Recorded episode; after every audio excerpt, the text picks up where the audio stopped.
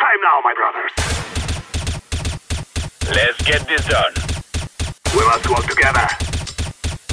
Let's go. Remove any doubts in your head. It's us or them. Move it, move it!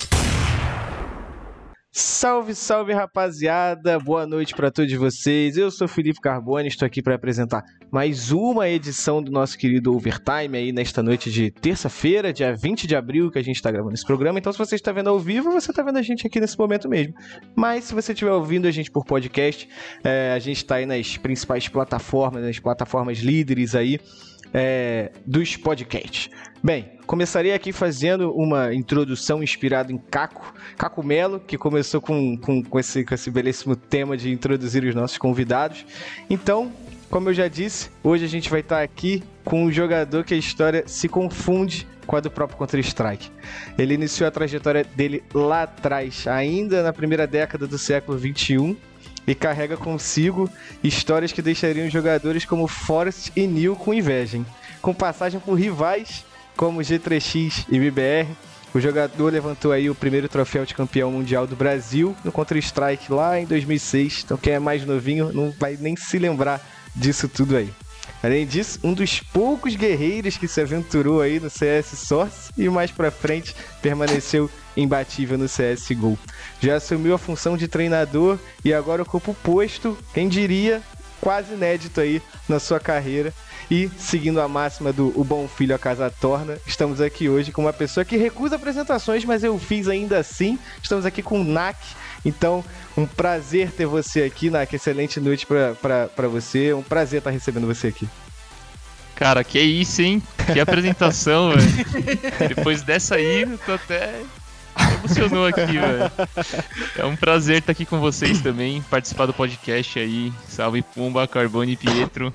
Muito obrigado pelo convite e, e é isso, vambora, velho. Vamos falar sobre tudo aí, né? Vamos, vamos falar sobre carreira. tudo. Vamos lá, vamos passar limpo rapidinho a sua carreira e haja história para contar, hein? Além do NAC, tô aqui com as duas pessoas que vão me ajudar nessa missão de entrevistar esse monstro sagrado aí do Counter-Strike brasileiro. E hoje eu vou rasgar cedo, assim, eu não tô nem aí, podem julgar à vontade.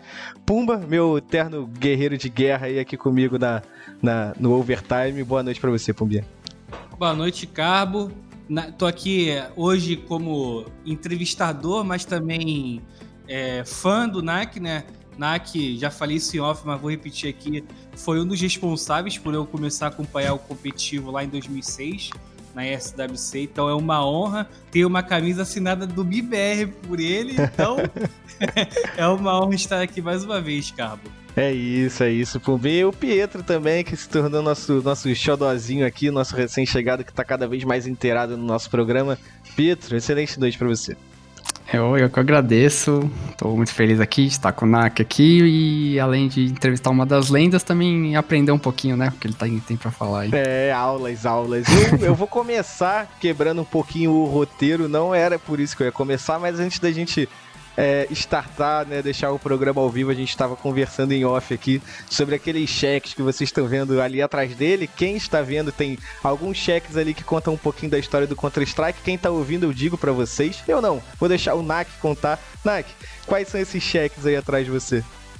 Cara, aqui atrás, o primeiro aqui de cima é da, do qualificatório da SWC Brasil em 2007, né? Por uhum. um pouco aqui pra cima. A gente ganhou 15 mil reais, mais uma viagem para Paris, Bom. sabe? Tem até a data, 16 de junho de 2007.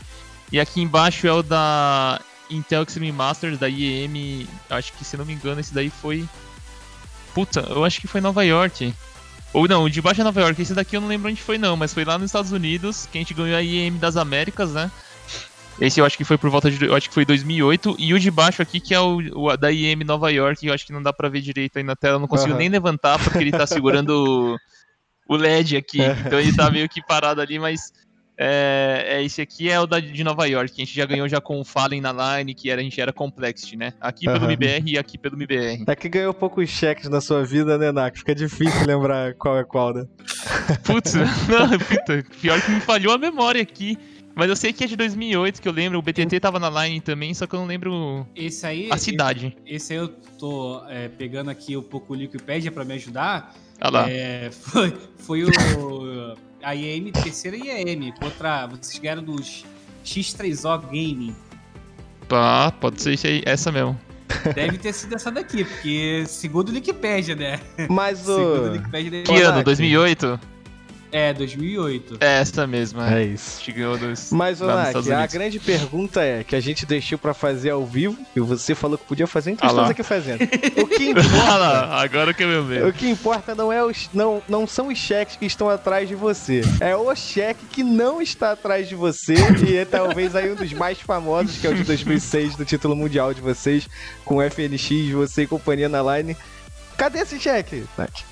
Cara, algum sortudo, né? Sortudo não, né? Às vezes o cara nem sabe o que, que é esse cheque e achou lá em Paris, jogado nas ruas de Paris, provavelmente, porque o que, que aconteceu? Não pode No- ser. na final do campeonato. eu já contei que tá perdido, né? Mas, cara, ganhamos o campeonato, era um domingo. O nosso voo era segunda-feira, tipo, 6, 7 da manhã.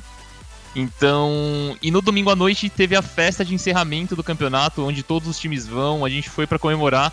Então foi, mano, foi uma loucura, a gente ganhou o jogo, foi pra festa, tipo, foi pro hotel, tomou um banho, arrumou a mala tudo, deixou tudo lá, foi pra festa. E aí, festa, né, do... Acabamos de ganhar a CWC 2006, velho, ixi, todo mundo, velho... Ah, a gente bebeu um pouquinho e tal, e tinha que pegar o voo logo em seguida pro... E voltar pro hotel e pro aeroporto, e, cara, o cheque acabou ficando, eu acho que no elevador, no lobby do hotel, ou em algum lugar aí perdido, mas... Pelo menos o troféu a gente trouxe. Alguém achou o cheque então, né, cara? Ô, ô, Alguém achou o cheque lá em Paris, velho. Ô, Nak, rapidinho, aproveitando que a gente tá falando essa parada de cheque, é, você também teve presente outra conquista importante, né? Que foi a da SHG Open. E esse cheque, tá com quem? Esse aí tá com o El, se eu não me engano. É um cheque desse tamanhozinho, assim, ó. Os Ah, caras regularam, os fica- caram regularam na, no, no, no- fica produção. não. Faltou papel, esse daí. Acredita, mas é um cheque muito importante que, velho, eu sempre falo que esse daí eu acho que foi o campeonato mais difícil que a gente já jogou, por conta do nível dos times que tinham. tinham todos os times principais do mundo tinham lá, né? Uhum. A SWC era diferente.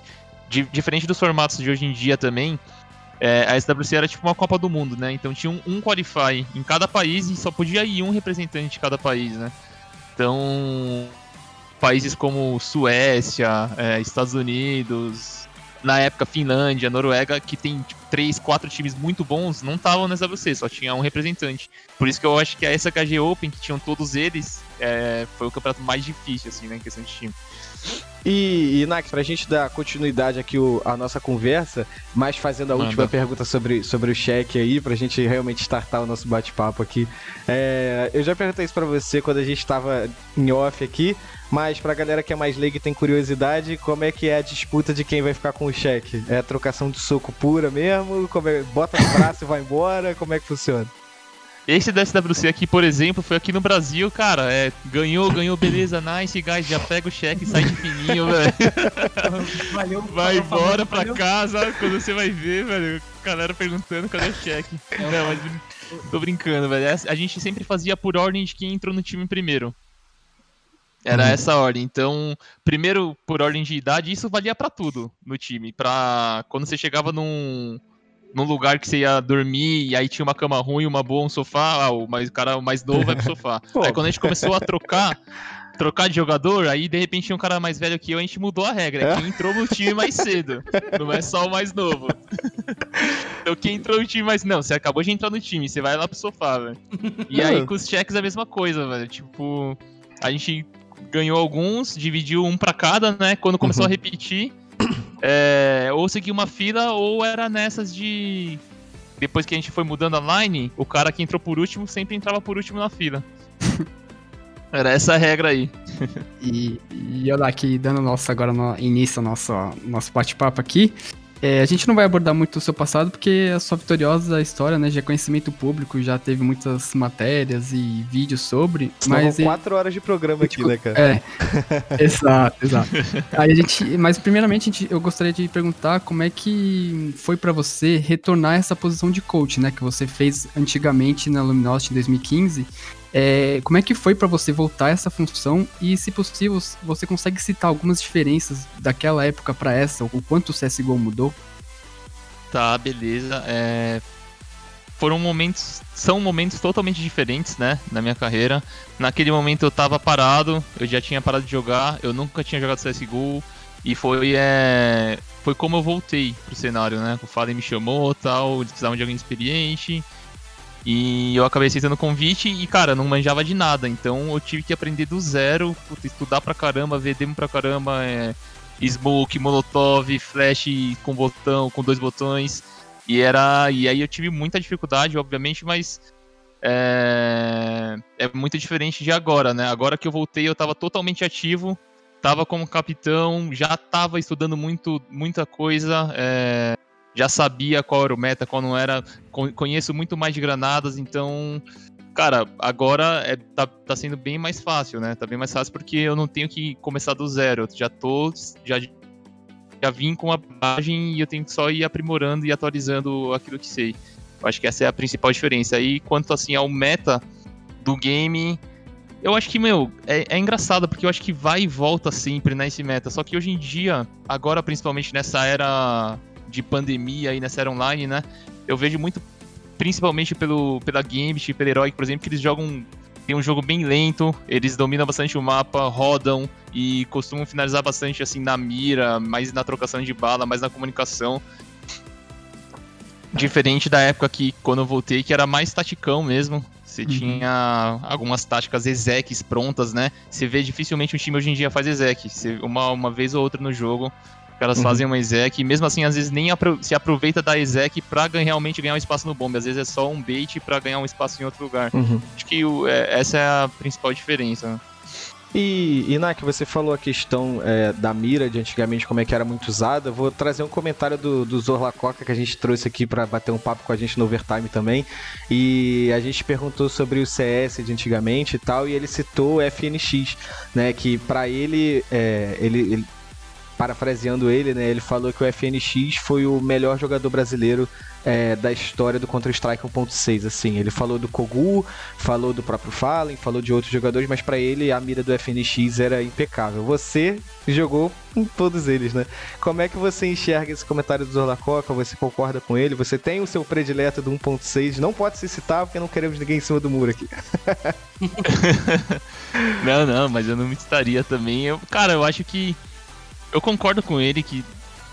Puta, é é muito difícil, velho. Mas eu acho que o Fênix era assim, de mira, assim, puramente skill, era o mais baludo do 1.6. É difícil você fazer essa comparação porque o Kogu também era muito baludo, só que era de Alp, né? Então você não via aquela, aquela trocação insana, aquele rush trocando tiro de AK com todo mundo, aquela mira indo pra todo lado. O Kogu era um estilo diferente, só que o Kogu ele tinha uma mira absurda, ele, ele tinha, tinha jogo que ele não errava tiro, né, velho? Era, era absurdo, então é, é difícil você cravar de mira, mas eu acho que se pôr no, no geral, assim, de impacto pro time mesmo, eu colocaria o Kogu. Mas eu acho que a WP também, próprio, a própria arma ajuda, né? Você tem esse destaque e esse impacto maior. E os highlights são fazendo- mais bonitos, né? Também, também. Acho que, cara, é tudo, é um pouco de tudo, velho. Mas de mira eu, eu colocaria o Fênix sim. Eu colocaria o Fênix do, do jeito que ele falou, eu colocaria ele, velho. E o Perfeito. Naka, até na, na questão anterior que você falou do, da- dos metas, né, de, de tático e individual, é para você, na sua opinião, é, você gosta de um time que joga mais no tático, mais é, organizado, ou um time que se espalha mais, que aposta mais na mira, que joga mais solto, né? Puta. É, é difícil porque antigamente eu curtia muito mais o tático, né? O time tático que tem as execs, tem tudo combinado, é, pensa no plano de jogo certinho, como vai ser. Mas hoje em dia não dá pra você só esse time. Eu acho que tem que ter esse mix. Você tem que ter um estilo mais solto. é, você começa o jogo ou no meio do jogo começa com uma, uma tática, depois você vai mudando. Mas você tem que ter esse mix, porque senão você fica acaba sendo tendo uma leitura mais fácil dos, dos adversários. Eu gosto do. Eu gosto de misturar. Eu gosto sim de jogar na padrão. É, e de vez em quando no meio do, do, do, jogo você solta um taticão ali pra, pra, fazer, um, pra fazer um mix também. E aí vem uhum. questão de tempo de. tempo é, Como que fala? Peixe, né? De o momento que você joga, então você tá jogando nesse tático, nesse mais solto, um pouquinho mais lento, e de repente você vem, tá com, solta um rush ou solta uma explosão um pouquinho mais combinada com algumas flashes certinhas e explode de uma vez. Eu gosto de ir sempre variando, não só em questão de tática ou tática na, sai na padrão e faz exec, mas também como joga lento e joga rápido, né? Tem que pensar nesses dois aspectos aí. E, o, o é, já falando até um pouco sobre a sua função assim, como é que é, é essa parte? Você falou de um mix, né? É, de, de táticas ou de, de movimentação assim. Como é que como é que é esse trabalho com os jogadores assim de, de definir o que vai ser usado é, numa partida e tal? Como é que como é que é essa parte?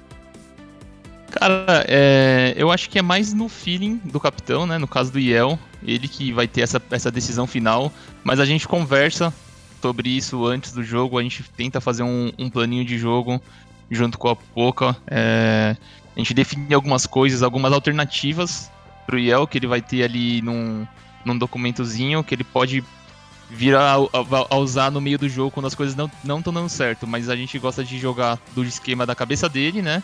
Ele faz, a gente faz um plano, lógico, às vezes ele segue, às vezes ele já no primeiro armado ele já muda, porque ele vai sentindo de acordo com o de repente tem um respawn bom, já tem que fazer outra coisa, já deu certo, então você já usa essa que deu certo para no próximo você fazer um fake dessa, então não é uma regra, a gente não deixa isso 100% definido. É bem livre, o IEL tem bastante liberdade, mas a gente deixa algumas alternativas para caso não esteja dando certo também, né? Porque eu acho que é importante, que às vezes o cara fica sem ideia. Sim. E é bom ter um ali. E, Inak, é, voltando um pouquinho antes você, da gente chegar na, na, sua parte como coach, no caso, é, Strategic Coach né, do MBR, é, eu quero falar um pouquinho sobre a sua trajetória no CSGO desde quando você entrou. Eu vou citar alguns times aqui só que você passou, né? Não vou citar a própria LG lá do comecinho, também não vou citar a Cade Stars. Eu vou trazer mais a Sharks e a Red, que são atuações mais recentes suas no, no no cenário, então o pessoal que começou a acompanhar há pouco tempo já conseguiu acompanhar um pouquinho de você também, né? Eu uhum. quero que você diga um pouquinho o que que você pensa é, de como é que foi essa sua passagem por essas equipes, assim, se você considera elas é, passagens bem sucedidas para o material humano que você tinha em mãos, né? E eu digo isso porque você é um cara muito experiente, então eu tenho certeza que você sabe é, lê muito bem os jogadores que você tem do seu lado, sabe como usar o melhor de cada um deles. E para falar um pouquinho sobre essa sua, essa sua experiência na Sharks, na Red e logo depois é, na Detona também, quando você trabalhou com a molecada, né? Tá.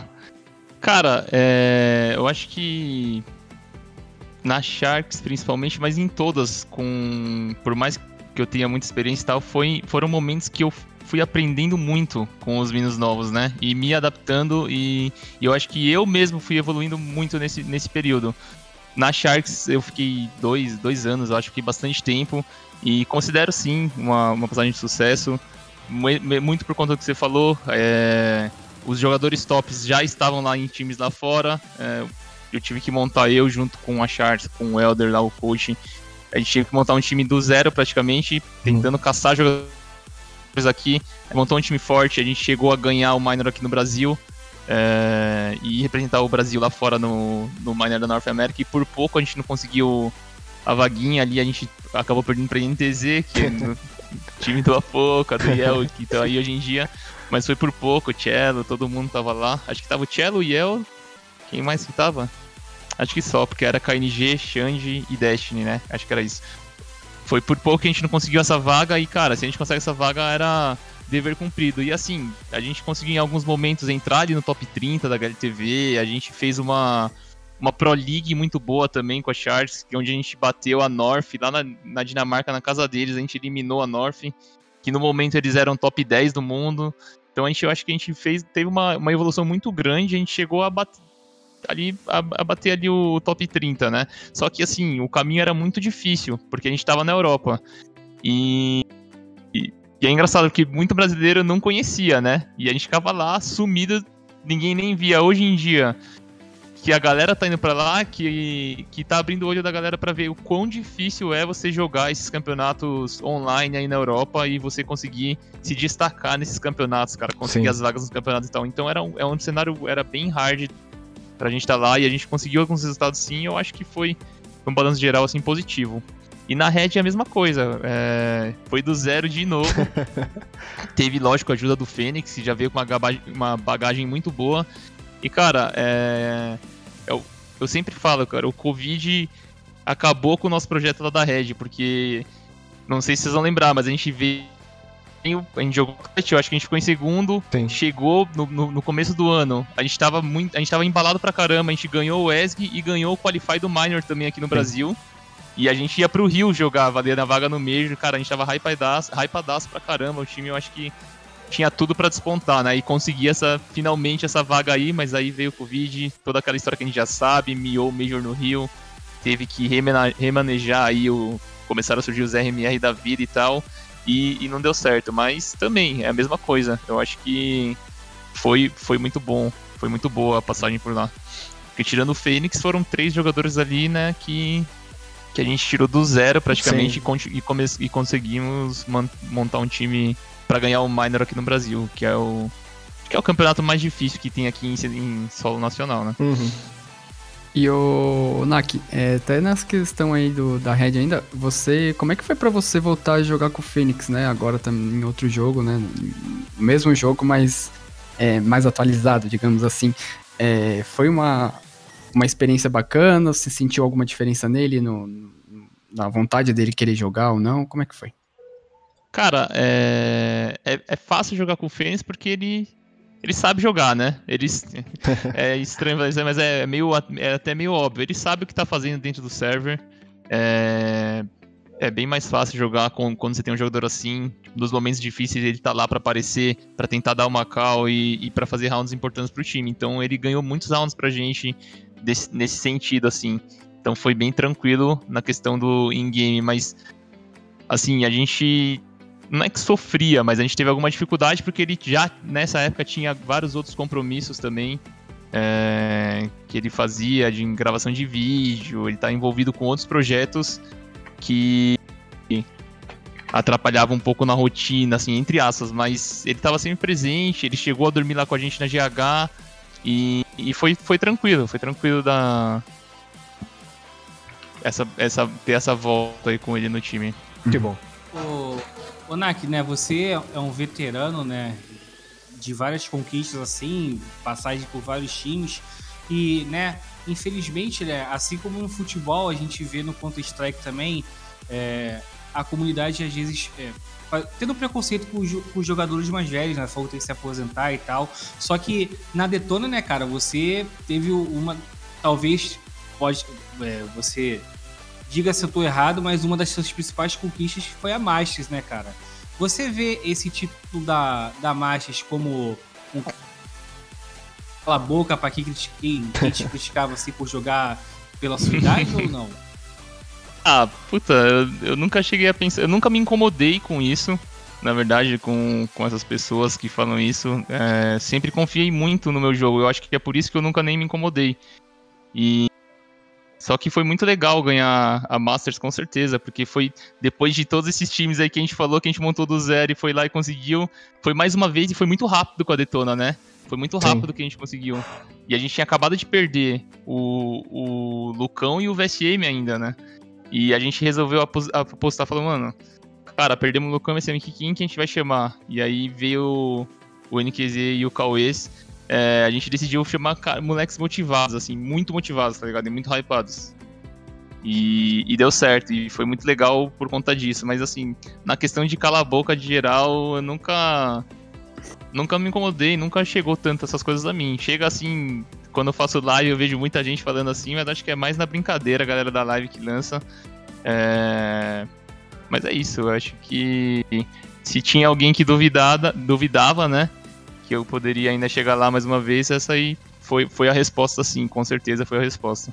Ainda, ainda nesse, nessa pergunta do Pumba sobre a Masters, né, Nak, eu, eu lembro que na época eu entrevistei o Hicks, que também eu considero como um grande pilar de vocês naquela, naquela conquista.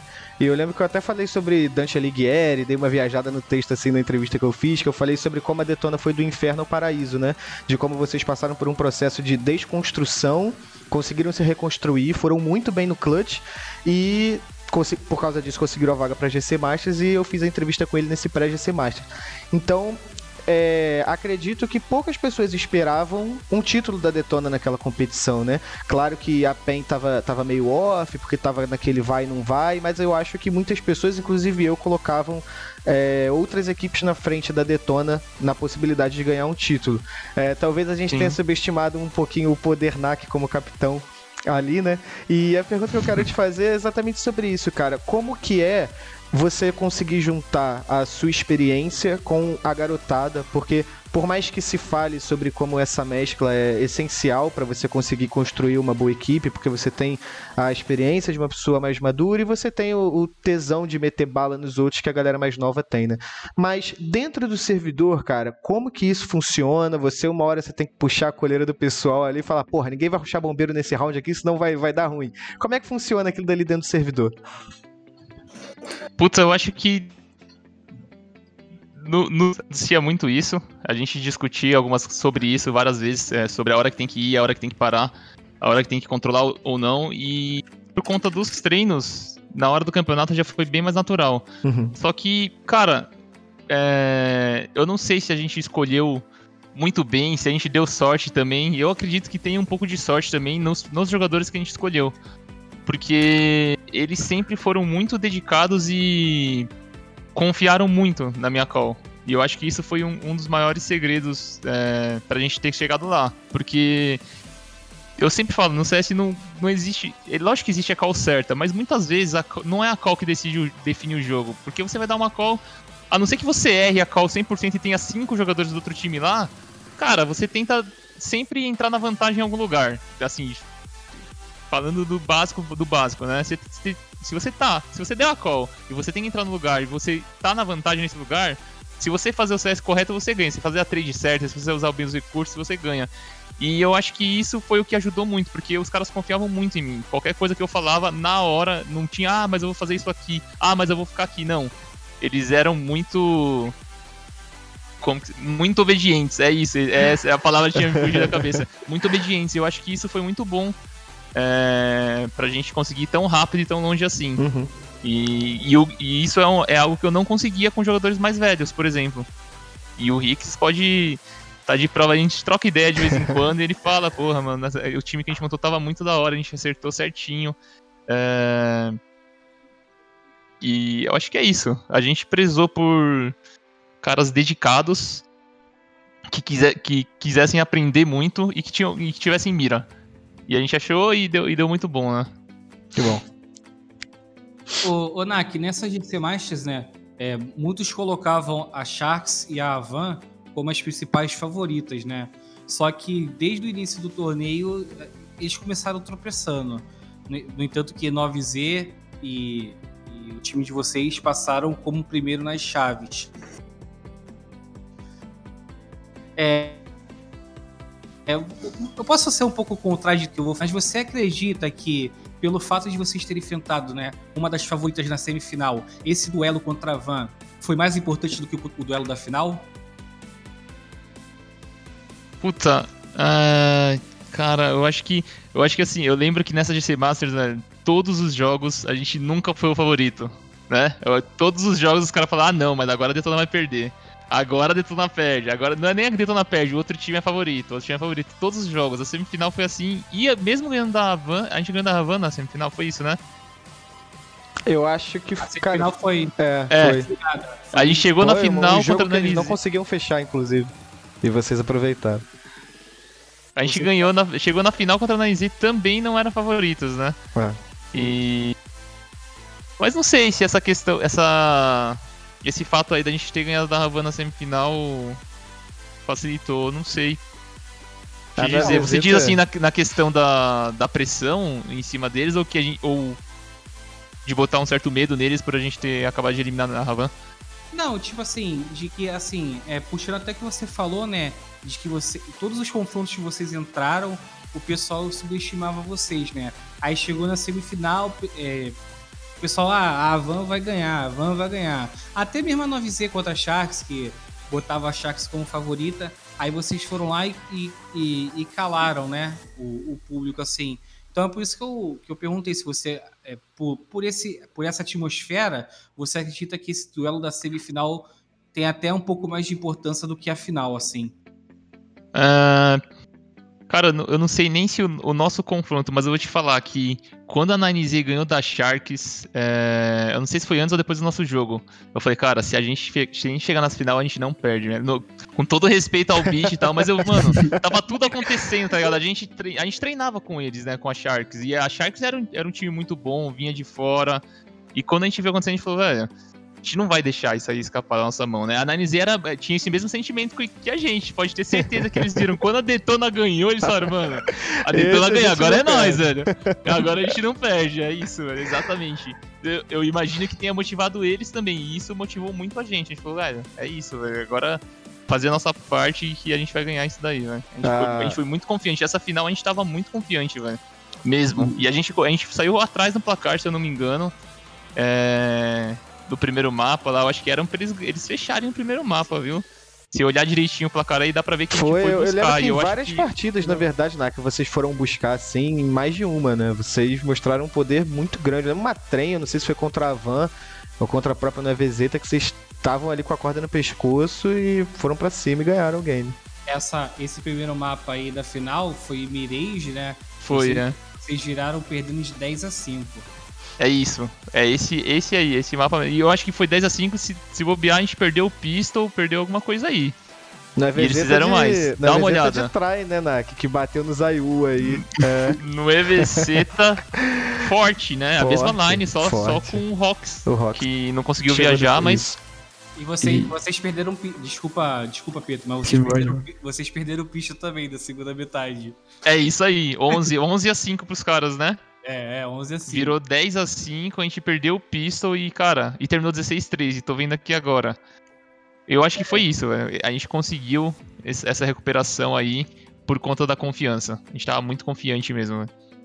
E eu Nenhum momento, né? Passou por nossa cabeça a gente fala, mano, puta, deu umas edadas. Quando Agora isso passa dar. pela sua cabeça, é. Se tem isso aí passando pela sua cabeça, tá errado, velho.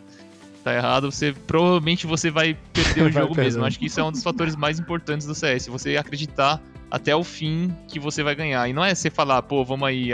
É acreditar lá no fundo. Lá no fundo você tem que acreditar que você vai ganhar. E essa, essa confiança aí você ganha com, com o treino, né? Com o treino, na minha opinião.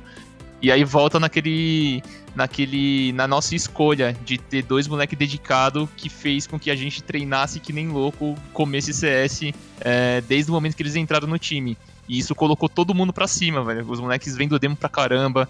Mano, a gente acabava o treino, tava aí o Ricks lá no WhatsApp, os caras mandaram, oh, tô vendo demo aqui junto com o Cauê, junto com o Cauê, de não sei o que, olha que da hora isso daqui, tipo, tá ligado? Eu acho que foi isso que foi criando uma confiança muito grande na gente para chegar lá e, e ter esse negócio dentro da gente aí durante o campeonato todo. Maneiro.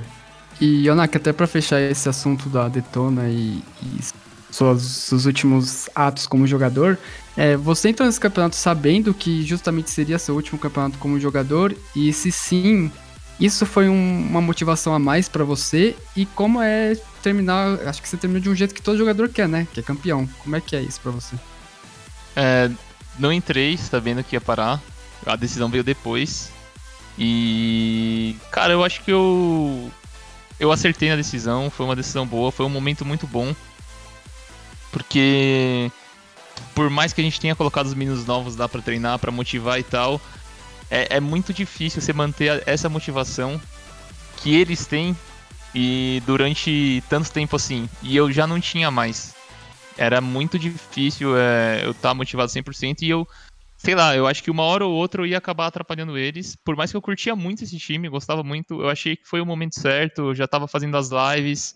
É, então, achei que foi, foi, foi muito bom ter tomado essa decisão aí. Mas é isso, eu acho que esse foi o principal motivo. E eu não sabia antes do camp, não. Foi depois disso que eu parei. pra, pra pensar nas férias ali, né? Porque o campeonato foi o último do ano, foi no Uhum, finalzinho do uhum. ano, e aí teve as férias. E aí nas férias que eu refleti melhor se ia fazer mais um ano ou se ia parar já nesse ano. E, Inak, como que é a decisão de pendurar o mouse assim, né, cara? Tipo, o que que passa na sua cabeça? O que que você... Qual é o gatilho que te faz querer parar ali? Como é que funciona na cabeça de um jogador, cara? Ainda mais você que, pô, vive isso, pelo amor de Deus, há quase duas décadas aí. Meu, puta, é muito foda, velho. É muito difícil. É... Porque eu sei.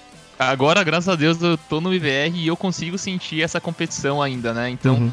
Eu acho que isso tá me ajudando muito, com certeza, porque eu vou sentir, eu sentiria muito a falta de campeonato em específico. Mas é o que eu falei, eu acho que nos treinos eu já não tava me divertindo tanto, não tava com aquela motivação que eu tinha que ter pra continuar. Então, foi uma decisão fácil por conta disso, cara. Eu, eu acabava me estressando muito, não com os jogadores, mas comigo mesmo. Então todo dia eu tava estressado quando eu treinava, tipo, as coisas não estavam certo, eu já não tinha tanta paciência como eu tinha no começo, eu ficava me cobrando muito, e isso vai, vai te afetando de uma maneira que você fala, puta, eu acho que não, não dá mais. E aí quando eu parei, foi a decisão certa por conta disso, porque sem treino não dá pra ser profissional, você tem que treinar. Hoje em dia, ca- cada vez mais, é, os times estão treinando forte pra caramba, e se você não treinar, não ter essas horas de jogo aí, você vai ficar pra trás.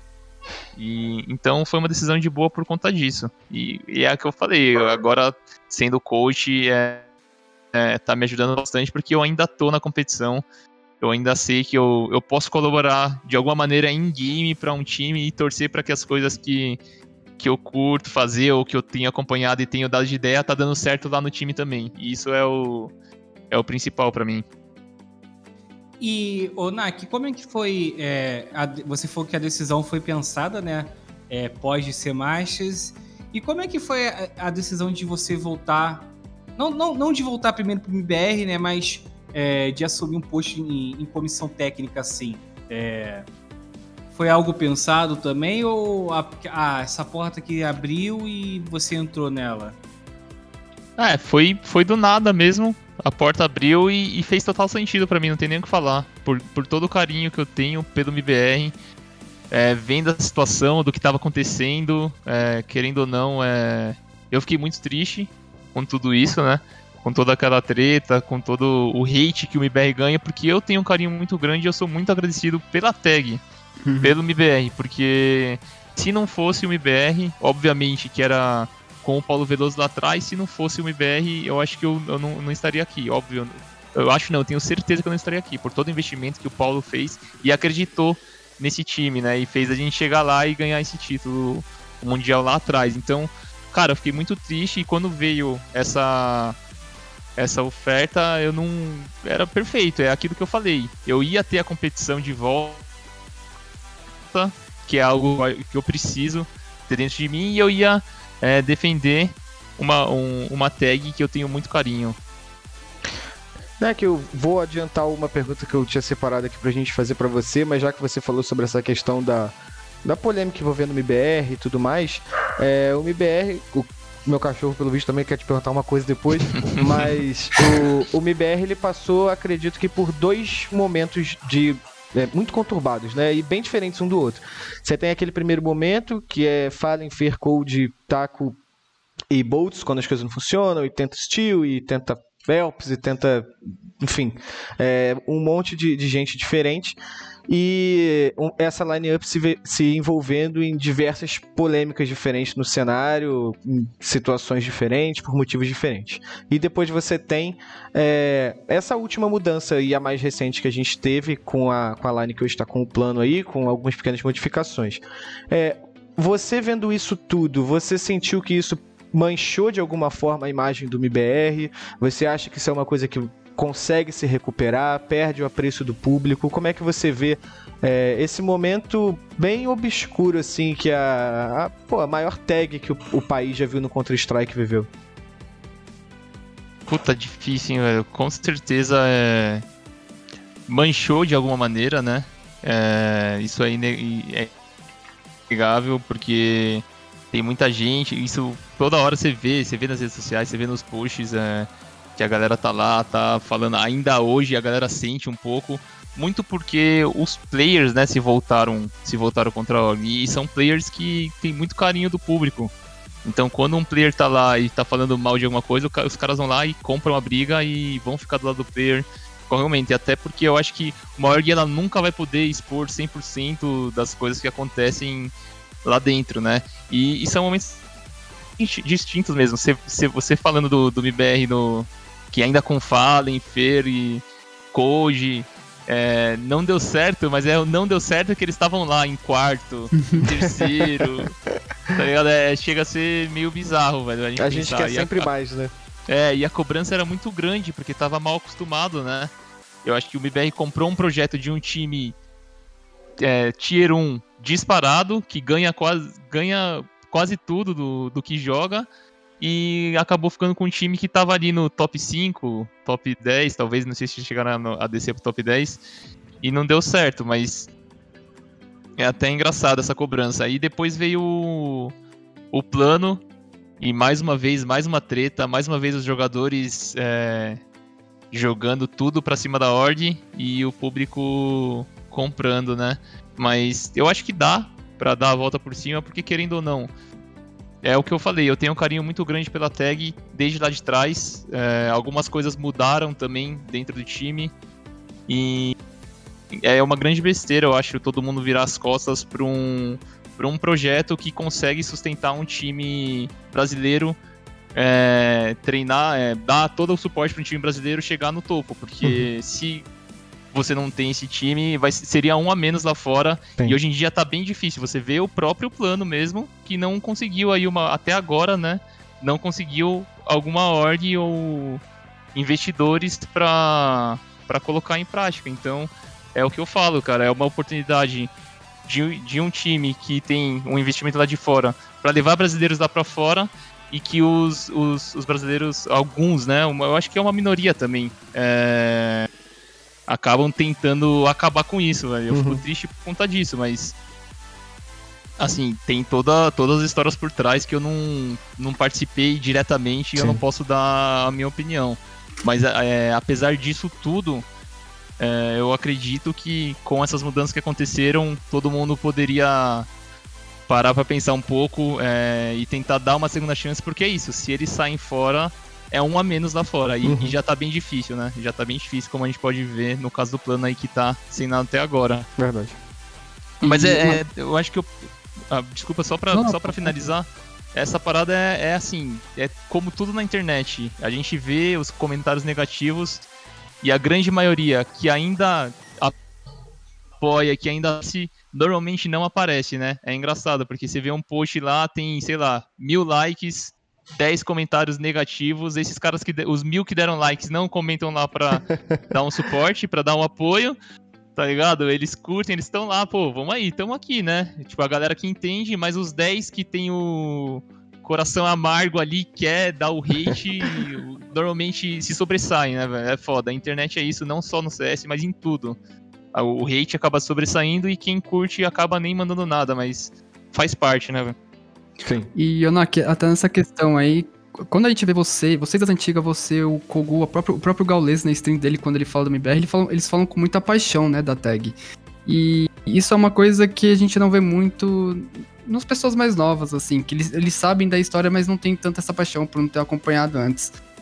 É, você acha que um dos motivos que, que um dos motivos para você ter aceitado esse, esse projeto é você é, trazer de volta essa paixão do torcedor com uma tag, porque como você mesmo disse, hoje as pessoas são muito ligadas aos jogadores, né? Então as pessoas são muito ligadas ao Fallen, ao KNG, ao Cacerato, sei lá.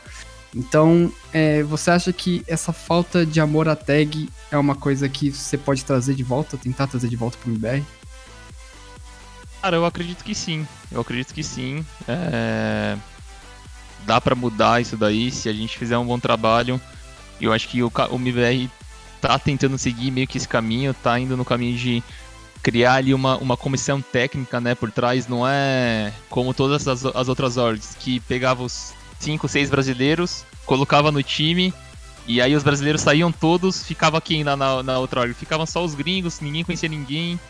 É, é mais difícil, né, eles criarem um, um carinho. E o, o MBR não. Ele, o MBR tem uma história com o brasileiro, é, tá criando uma comissão técnica aí com brasileiros também que vão ficar no time é, e tá tentando criar essa cultura também de, de que não é os jogadores, e eu acho que isso é um caminho também que os, o esportes deve começar a seguir, que não são os jogadores que mandam e desmandam lá dentro, que é, decidem quem sai, quem fica, para onde vai, tá, é, é, a ordem, né? Eu acho que isso mais para frente é a tendência, ser, ser cada vez mais profissional, você entrar time, ser contratado, você pode ter salários diferentes, você pode ter tudo diferente, porque eu acho que é assim que vai ser mais pra frente, né? E esse é o caminho que o MBR tá seguindo. Eu acho que quando isso começar a se concretizar lá na frente, os torcedores vão acabar também é, escolhendo as suas orgs aí, como acontece em, outros, em outras modalidades, né? Por exemplo, no LoL, acho que aqui no Brasil já é bem, sempre foi assim, né? Uhum. Ô, ô Nak, você hoje, né, junto com a Poca, com o Cello e El, fazem aquela que a gente pode chamar de terceira fase do MBR é, pós-retorno, né? E como você bem comentou, né, as fases anteriores, né, é, infelizmente tiveram tretas, polêmicas assim, o que meio que é perceptível que fez a, a paciência da torcida, né, é, acabar, né, porque é, e o pessoal não tá entendendo muito a, o fato de que vocês são uma line que acabaram de sair do Brasil tiveram 2020 no Brasil, né? E que não estavam acostumados mais com a Europa ou com a internacional. Vocês acreditam que tá, como a gente faz aqui no Rio, vocês estão meio que tomando de rabiola pelo, pelo que os outros fizeram assim e, e, e, a, e, a, pressão, a pressão é mais do que deveria é, em cima dessa equipe? Ah, eu acho que sim, tá respingando na gente todo esse hate, é o que eu falei, todo esse hate aí vem pra gente também de, de querendo ou não. Por mais que alguns falam não são os players, é a org, não são os players, mas, puta, chega uma hora que, que enche o saco, né, também. Você vê lá todos os posts né, da gente, dos nossos jogos, a galera falando, ah, não sei o que, não sei o que, não sei o que. Chega, enche o saco, a gente acaba sentindo, com certeza, velho. Tá respingando na gente também. E é o que você falou é, é um outro momento agora também. Eu acho que eu acredito muito no projeto do MBR porque eles deram um passo para trás, é, fizeram um projeto mais sustentável, capaz de conseguir criar um time longo prazo, né? Porque antes era, era aquilo, eles entraram no CS contratando um time Tier 1, já oferecendo o máximo de suporte, com tudo lá em cima, salário, etc, etc, e, e não deu certo, né? E eu acho que agora eles deram um passo para trás, pegou um time que não é Tier 1, como a gente sabe, e como alguns ainda acham que é, mas não é, não adianta, a gente ainda não tá nesse nível.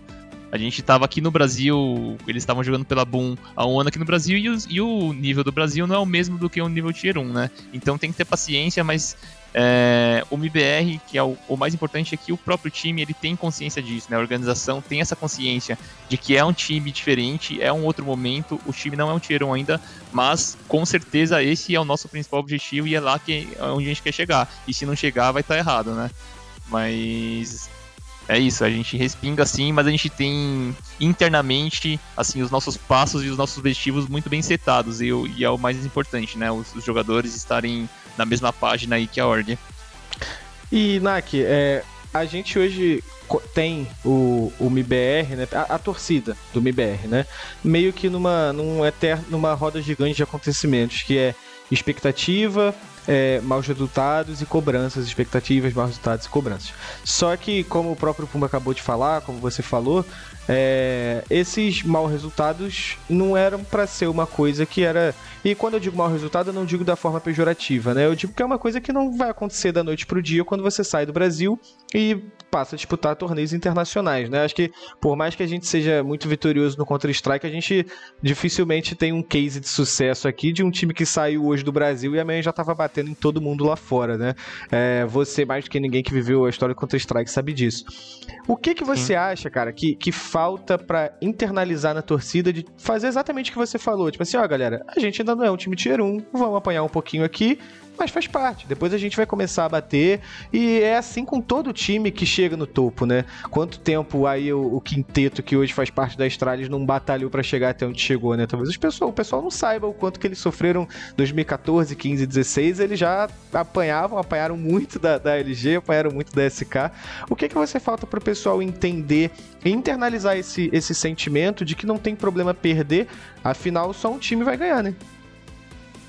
Cara, é, eu acho que já tá mudando um pouco isso no, no sentimento é, dos torcedores, mas eu não sei se mente o brasileiro é assim. Você vê no futebol também é a mesma coisa. Os caras quando é, a cobrança sempre vai ser muito grande, mas é, tem um pouquinho do que eu falei. Eu acho que muita gente tem essa consciência do momento do time. A gente recebe algumas mensagens no privado de gente que comenta, ah, pô, vamos lá, não sei o que, a gente sabe o momento. Só que a grande maioria que aparece é os haters que vão lá e totam, falam o que quer falar e, mano, e fica por essas, mas eu acho que, puta, o que falta pra galera entender, eu não sei, eu não sei te dizer, porque se não entendeu até agora, eu acho que não vai entender mesmo, velho. Só quando a gente ganhar, eles vão falar, pô, aí eles vão torcer. E quando tiver perdendo, os caras vão estar lá perdendo. É. E, e Nak, é, fazendo outra pergunta para você, lembrando um pouquinho do seu trabalho lá de 2015, né, na, na, na Luminosity, você falou que foi uma coisa nova para você, que você tava, é, teve que redescobrir todo o CS e tudo mais. Como é que é você retornar a esse papel e hoje é, aproveitar para explicar um pouquinho também qual é a grande diferença que você exercia como coach e qual é a grande diferença que você exerce hoje como strategic coach, né? O que que mudou de uma coisa para outra? O que que você teve que aprender de novo, por exemplo, que naquela época você não teve que aprender? Deixa eu pensar aqui. Cara, é, é bem diferente porque como coach e naquela época eu assumi várias funções, não só da parte estratégica do time, né?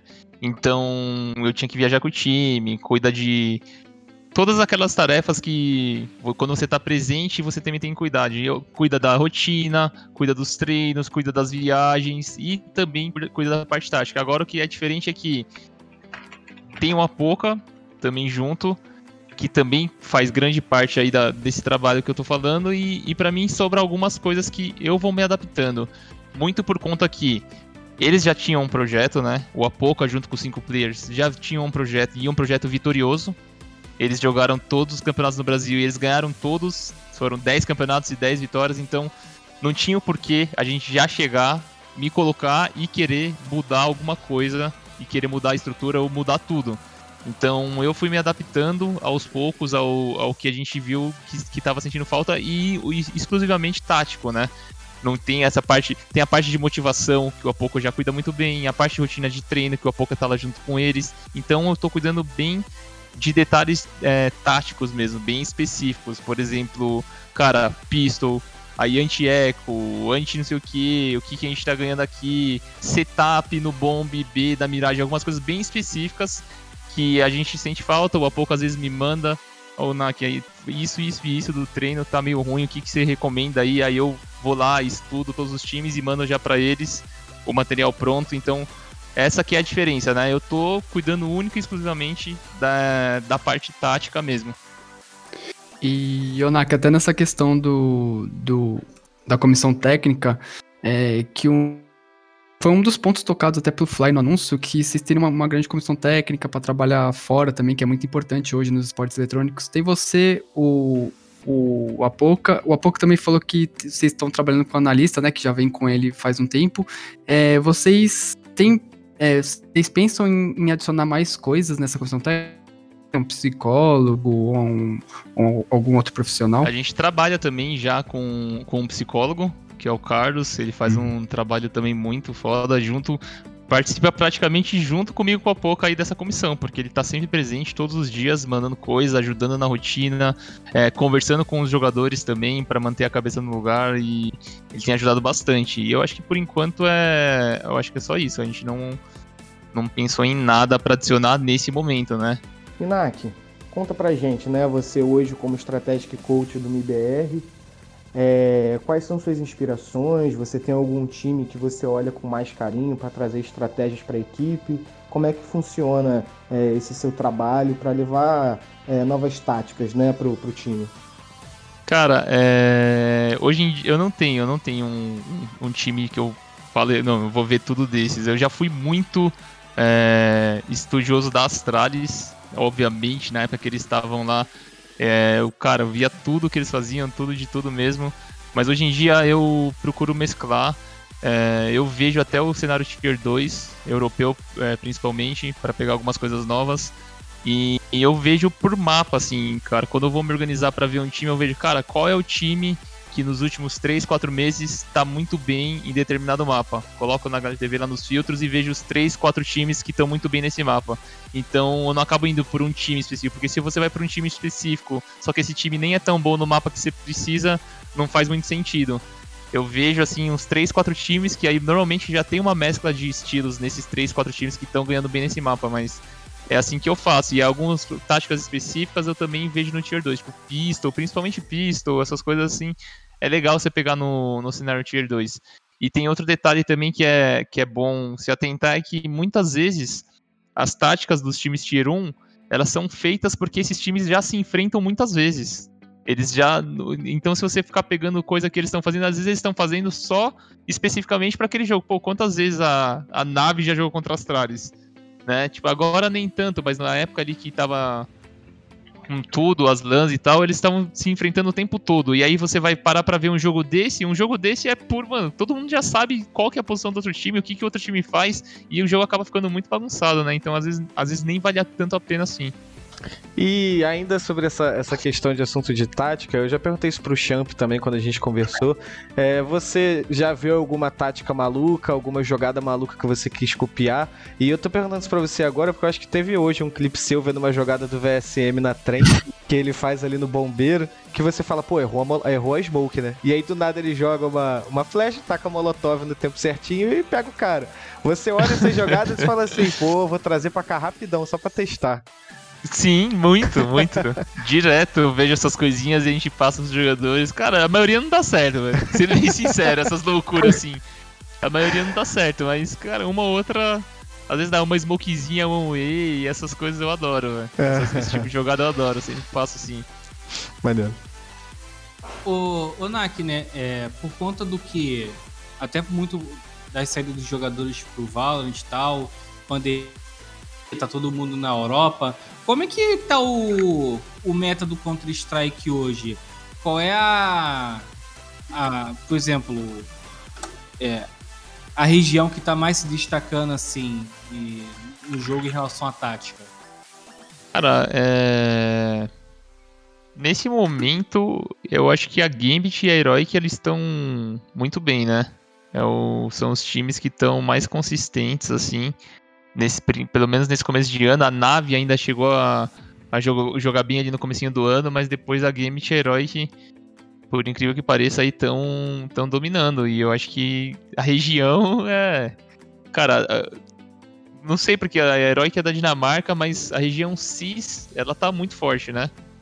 Não só com a, tem a Gambit, tem a VP, tem a nave. Se eu fosse, pra, se eu fosse destacar alguma re região que tá melhor neste momento, eu destacaria a região CIS, velho. E o estilo de jogo deles é bem legal. E, Onak, até nessa questão que você falou, né, de online, LAN, você acha, muita gente fala assim, ah, essa era online não conta nada, mas é, como é que você vê essa, essa questão? Você realmente acha que quando as LANs voltarem, alguns times, até a própria Heroic ou a Gambit, vão ter uma caída de rendimento? Acho. Eu acho que sim. É, é muito diferente um jogo online do que um jogo na LAN, por diversos motivos. E só que assim, eu não, não tiro o mérito desses times que estão lá agora, porque não é que tá online só um mêsinho e já vai voltar, já tá há quanto tempo aí? Mais de um ano. E se eles se eles tiveram o mindset aí certo e o foco para trabalhar de acordo com as circunstâncias e evoluindo no, no cenário que tem para eles e conseguiram chegar no nível deles, mérito deles também, né? Só que eu, eu acredito que é um jogo bem diferente na, na LAN. E eu não sei se esses times eles vão ter a confiança suficiente, porque eu, eu acredito muito que CS é muito de confiança, né? E eu não sei se eles vão ter essa confiança para chegar lá e dar de frente com com o Simple, com o device aí uhum. da vida e continuar bagaçando. ia ser legal, ia ser legal, mas tem que ver na LAN. E assim, na questão de confiança também, antigamente era assim, o time ganhava online e falou, ah, é online, aí logo depois já ia pra LAN. Mas, pô, os caras já estão há um ano nessas de online, online, online, chega uma hora que ele fala, pô, eu sou melhor que esse cara. Então talvez essa confiança que antes na, na, no jogo online você nunca adquiria, porque você ganhava uma vez ou outra e já ia pra LAN e perdia. Dessa vez o cara já tá um ano aí ganhando, então talvez até o device vai chegar e falar, porra, o Cage é melhor que eu mesmo agora, vamos aí, tá ligado? Esse pai vai sentir um pouco também, né? Eu acho que tem. Tem que ver isso daí, vai ser bem. Puta, tô, velho ansiosíssimo pra voltar lá, né? Todo mundo, né? Não precisa nem Sim. falar. Eu já diria Cold, né? A pressão Pô. de jogar com a coquinha do lado ali, né? É isso, é isso, mano. Tá aí, mano, o Cold, por exemplo. O Cold, mano, nunca vi sentir pressão em nenhum momento, velho. Então vai ser difícil. Por exemplo, a Face tá muito mal. Sim. Mas, cara, eu não sei. Eu não sei se é. Eu acho que é. Veremos, voltar, né? né? Vai, ser, vai ser muito louco quando voltar, mas, é, por exemplo, o Code eu acredito que ele vai bagaçar. A, a FaZe tem um timaço, tá ligado? Se uhum. você ver no papel. Tem um timaço, velho. Vamos ver. Ô, ô Nak, lá em janeiro, né, por conta do, do banimento do, do Apoca, você teve que assumir é, a equipe dentro do servidor, cara. É, eu gostei que você contasse, se você puder, claro, como é que foi, cara, o dentro da equipe, assim, receber essa notícia, né, do Apoca, da, primeiro, primeiramente da ESIC, aí depois veio a, a, paulada da Valve, cara. E também é, essa parte de você assumir, né, verdadeiramente assim, o, o comando do, do MIBR durante esse período. Puta, eu, eu não não tava ainda, né, junto com a Poca, quando vieram todas essas, essas notícias aí dos bans e etc, etc. Entrei depois, mas mesmo assim eu senti muito, porque não só a Poca, o El, vários amigos meus sofreram com isso. E, e foi, foi horrível, mas por conta. Quando eu entrei no time, a parte que eu assumi foi bem tranquila, porque os jogadores eles confiaram muito, muito em mim, eles me deixaram muito confortáveis, assim, em estar junto com eles ali, e não tenho nem nada para reclamar. Só que foi bem difícil para mim, assim, porque tava jogando já há muito tempo e você ficar de fora e assistindo, você. E assim, eu não era um jogador que, que falava pouco, né? Eu, falo, eu, quando eu jogava era, era falando tempo todo sem parar. então foi bem difícil controlar essa ansiedade de querer comunicar e de querer dar uma calzinha ali. Foi, foi bem difícil, velho. É... Mas foi da hora, porque os caras me receberam de braços abertos, assim, confiando muito. E foi bem legal, foi bem legal, velho. Nesse, nesse período, Nak, que você passou tanto com, com o MBR como treinador, ou até depois mesmo no retorno do, do Apoca, o tempo que vocês passaram na Europa e tudo mais, é, deixa eu abusar um pouquinho do seu lado é, olheiro aí, de olhar apurado pro CS. Tem alguma equipe que vocês enfrentaram lá, do Tier 2, do Tier 3, que vocês olharam e falavam assim, cara, essa equipe aqui tem muita chance de dar trabalho, né? Eu pergunto isso porque no, justamente no, no overtime que a gente teve com o Zorlacoca, ele falou que o Fox, é, o português, ele, antes da, da LG estourar, ele já tinha comentado com o Zorla sobre isso, né? Ele falou, ó, olho nesses meninos aqui que os moleques vão longe. Tem alguém que você olhou dentro do servidor e você viu um puta potencial? Ou, ou até o mesmo jogador também, um jogador individual? Cara, difícil, hein? Difícil, ah, velho. Try, né? Na época da, da LG era um pouco mais fácil, que a LG já tava no Major também, né? Não era um time que tava no, se você é, olhar num time assim que era mais ou menos o. É, foi indo devagarzinho, mas sempre esteve lá no, no Major, tipo. Até antes deles ganharem os Majors lá, eles estavam batendo top 5, top uhum. 8 ali. Talvez um time que esteja assim, não sei, porque os times que eram pra ser esse time era Ambit. Era eles que eu tinha que estar tá falando aqui. Olho neles, os caras já estão ganhando, pô. Chegou muito rápido, né? Demorou muito mais pra te chamar, Dak. Cara, um time que eu gosto muito, jogando muito é a Ravu a Ravu da Finlândia, uhum. eles estão jogando pra caramba, velho. Nesse, e tá nesse nível, tá um nível bem abaixo, que eu acho que é um time que vai começar a chegar e pintar nesses. No, no tier. No tier 1 não, mas no, no top 20 ali. Isso se já não tá no top 20, né? Posso estar tá falando besteira aqui, talvez eles já até estejam, mas eles saíram do nada. Ah, não, eles já estão top 18. Aí, ó. Já estão top 18. A Ravu que tem o Aerial e o X7, velho, que era da Ence. E eles estão jogando muito, velho. Então, se eu fosse falar algum time aí desse. que tá nesse bolo aí, que tá pra começar a brilhar, eu colocaria a Ravu, velho. Vocês treinaram contra eles? E Chegaram a treinar eu contra aqui até eles? puxando agora.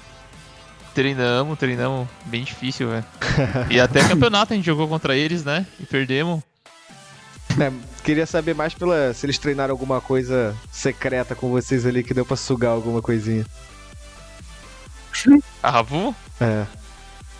Não, acho que não. De. Não que eu lembre. De treino assim, que é alguma Uhum. coisa secreta, não. Mas eles estão, tipo, muito baludo mesmo. Nossa, quando a gente treinou com os caras, a gente ficou impressionado, velho. Maneiro. Os caras- Os caras estão bem. Vamos ver se eles não conseguem despontar aí. E olha aqui, antes da gente falar da, da- dessa rápida passagem de vocês pela Europa, né, esses quatro meses, é, vocês tiveram que, né, pegar um novo jogador, porque o Phelps acabou indo pra Godsend. É, eu gostaria que você falasse como é que foi o processo para escolher o Danuco, se você já tá, se você participou, né, da, da escolha do jogador, e como é que, e se vocês escolheram, tiveram, testaram outros jogadores, e por que que não- acabou sendo o Danuco e não os outros? Eu não. Eu não participei dessa escolha do, do jogador, não. Eu ainda não tava no time. Mas eu sei que eles testaram alguns jogadores aqui no Brasil, né? Não foi só o Danoco. Eu não vou lembrar Hum. os nomes agora, mas eles testaram sim. Eles acho que eles fizeram uns treinos. Deve ter vazado, aí vocês devem saber, né? Eu, eu não lembro, mas eu sei que eles testaram. Vocês devem saber, mas eu não participei não. Quando eu entrei, eu cheguei junto com o Danoco, já tinham definido. E pra gente dar. E o- Opa, o vai lá, pode ir. Não, pode ir, Cabo. Pode seguir. Então, não, é só pra seguir no, pra, no assunto da Noco, né? Que foi a mudança mais, mais recente que a gente teve é, no MBR. Você já tava, né? Lógico, quando o Exit veio.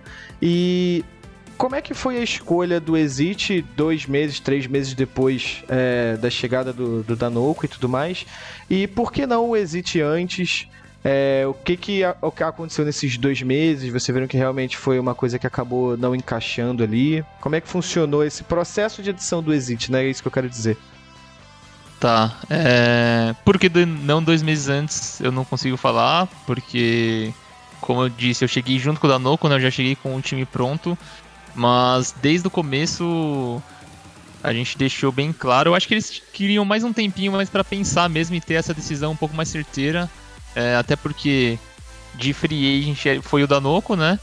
E não tinha mais nenhum outro, então tinha que. Não era uma decisão do, do dia pra noite que você consegue já escolher.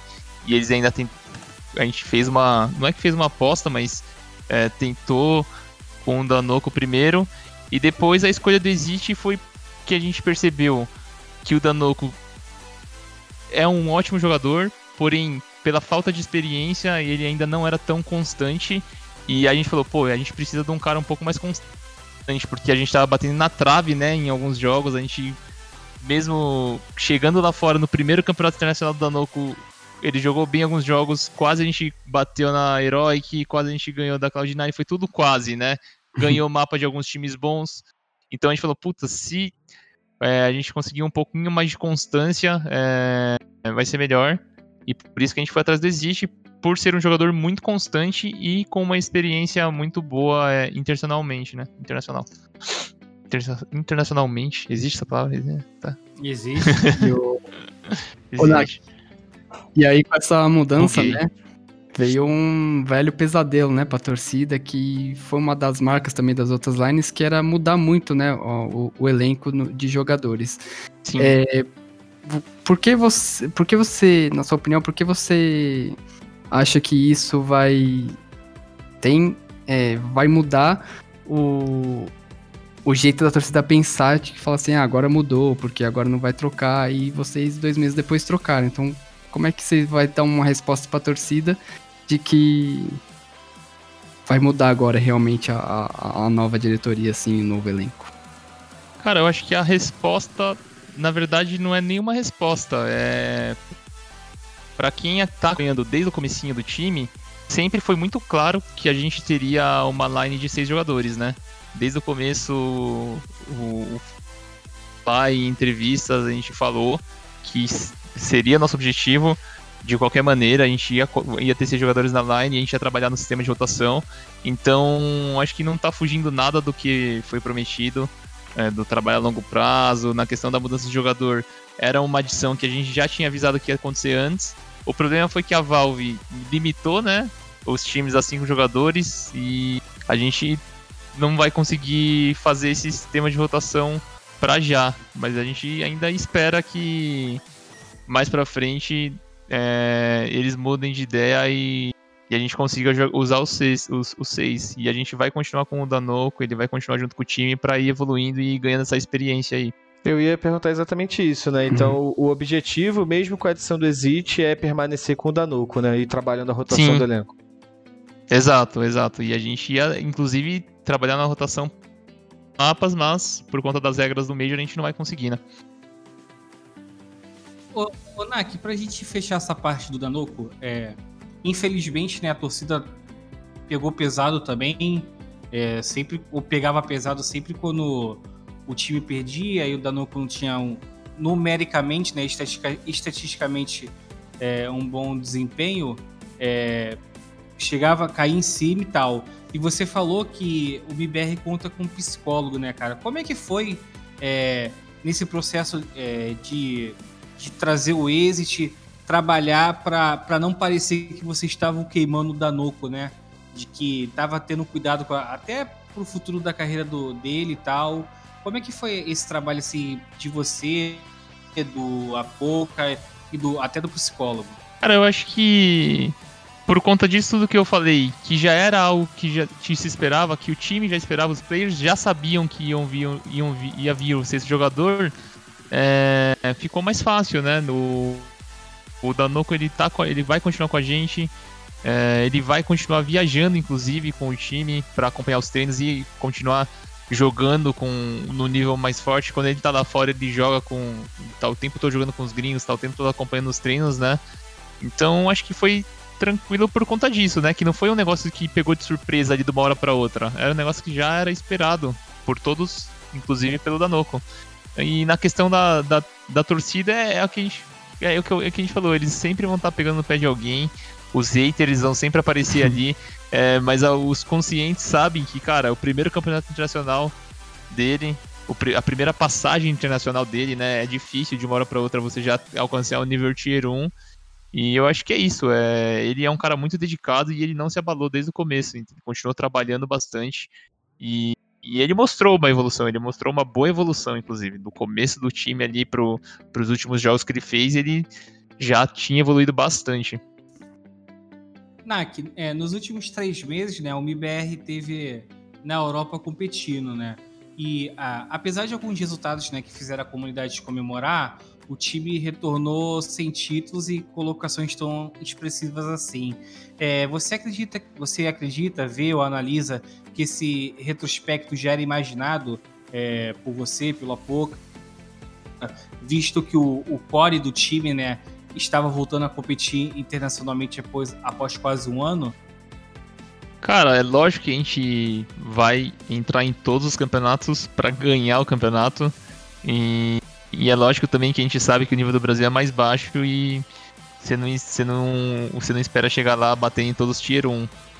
Os resultados eu acho que foram dentro do esperável, sim. A gente queria ter ganhado um joguinho a mais ali ou outro, indo um pouquinho longe em alguma fase. Lógico que a gente queria, mas fizemos bons jogos, conseguimos ganhar uma MD3 aí da Fnatic, que a gente deu uma, uma quebra no, desse negócio de realmente ganhar uma MD3 é, é um negócio que, que muda bastante. Então a gente ganhou da, da Fnatic, ganhou da Cloud9 também, uma MD3, né?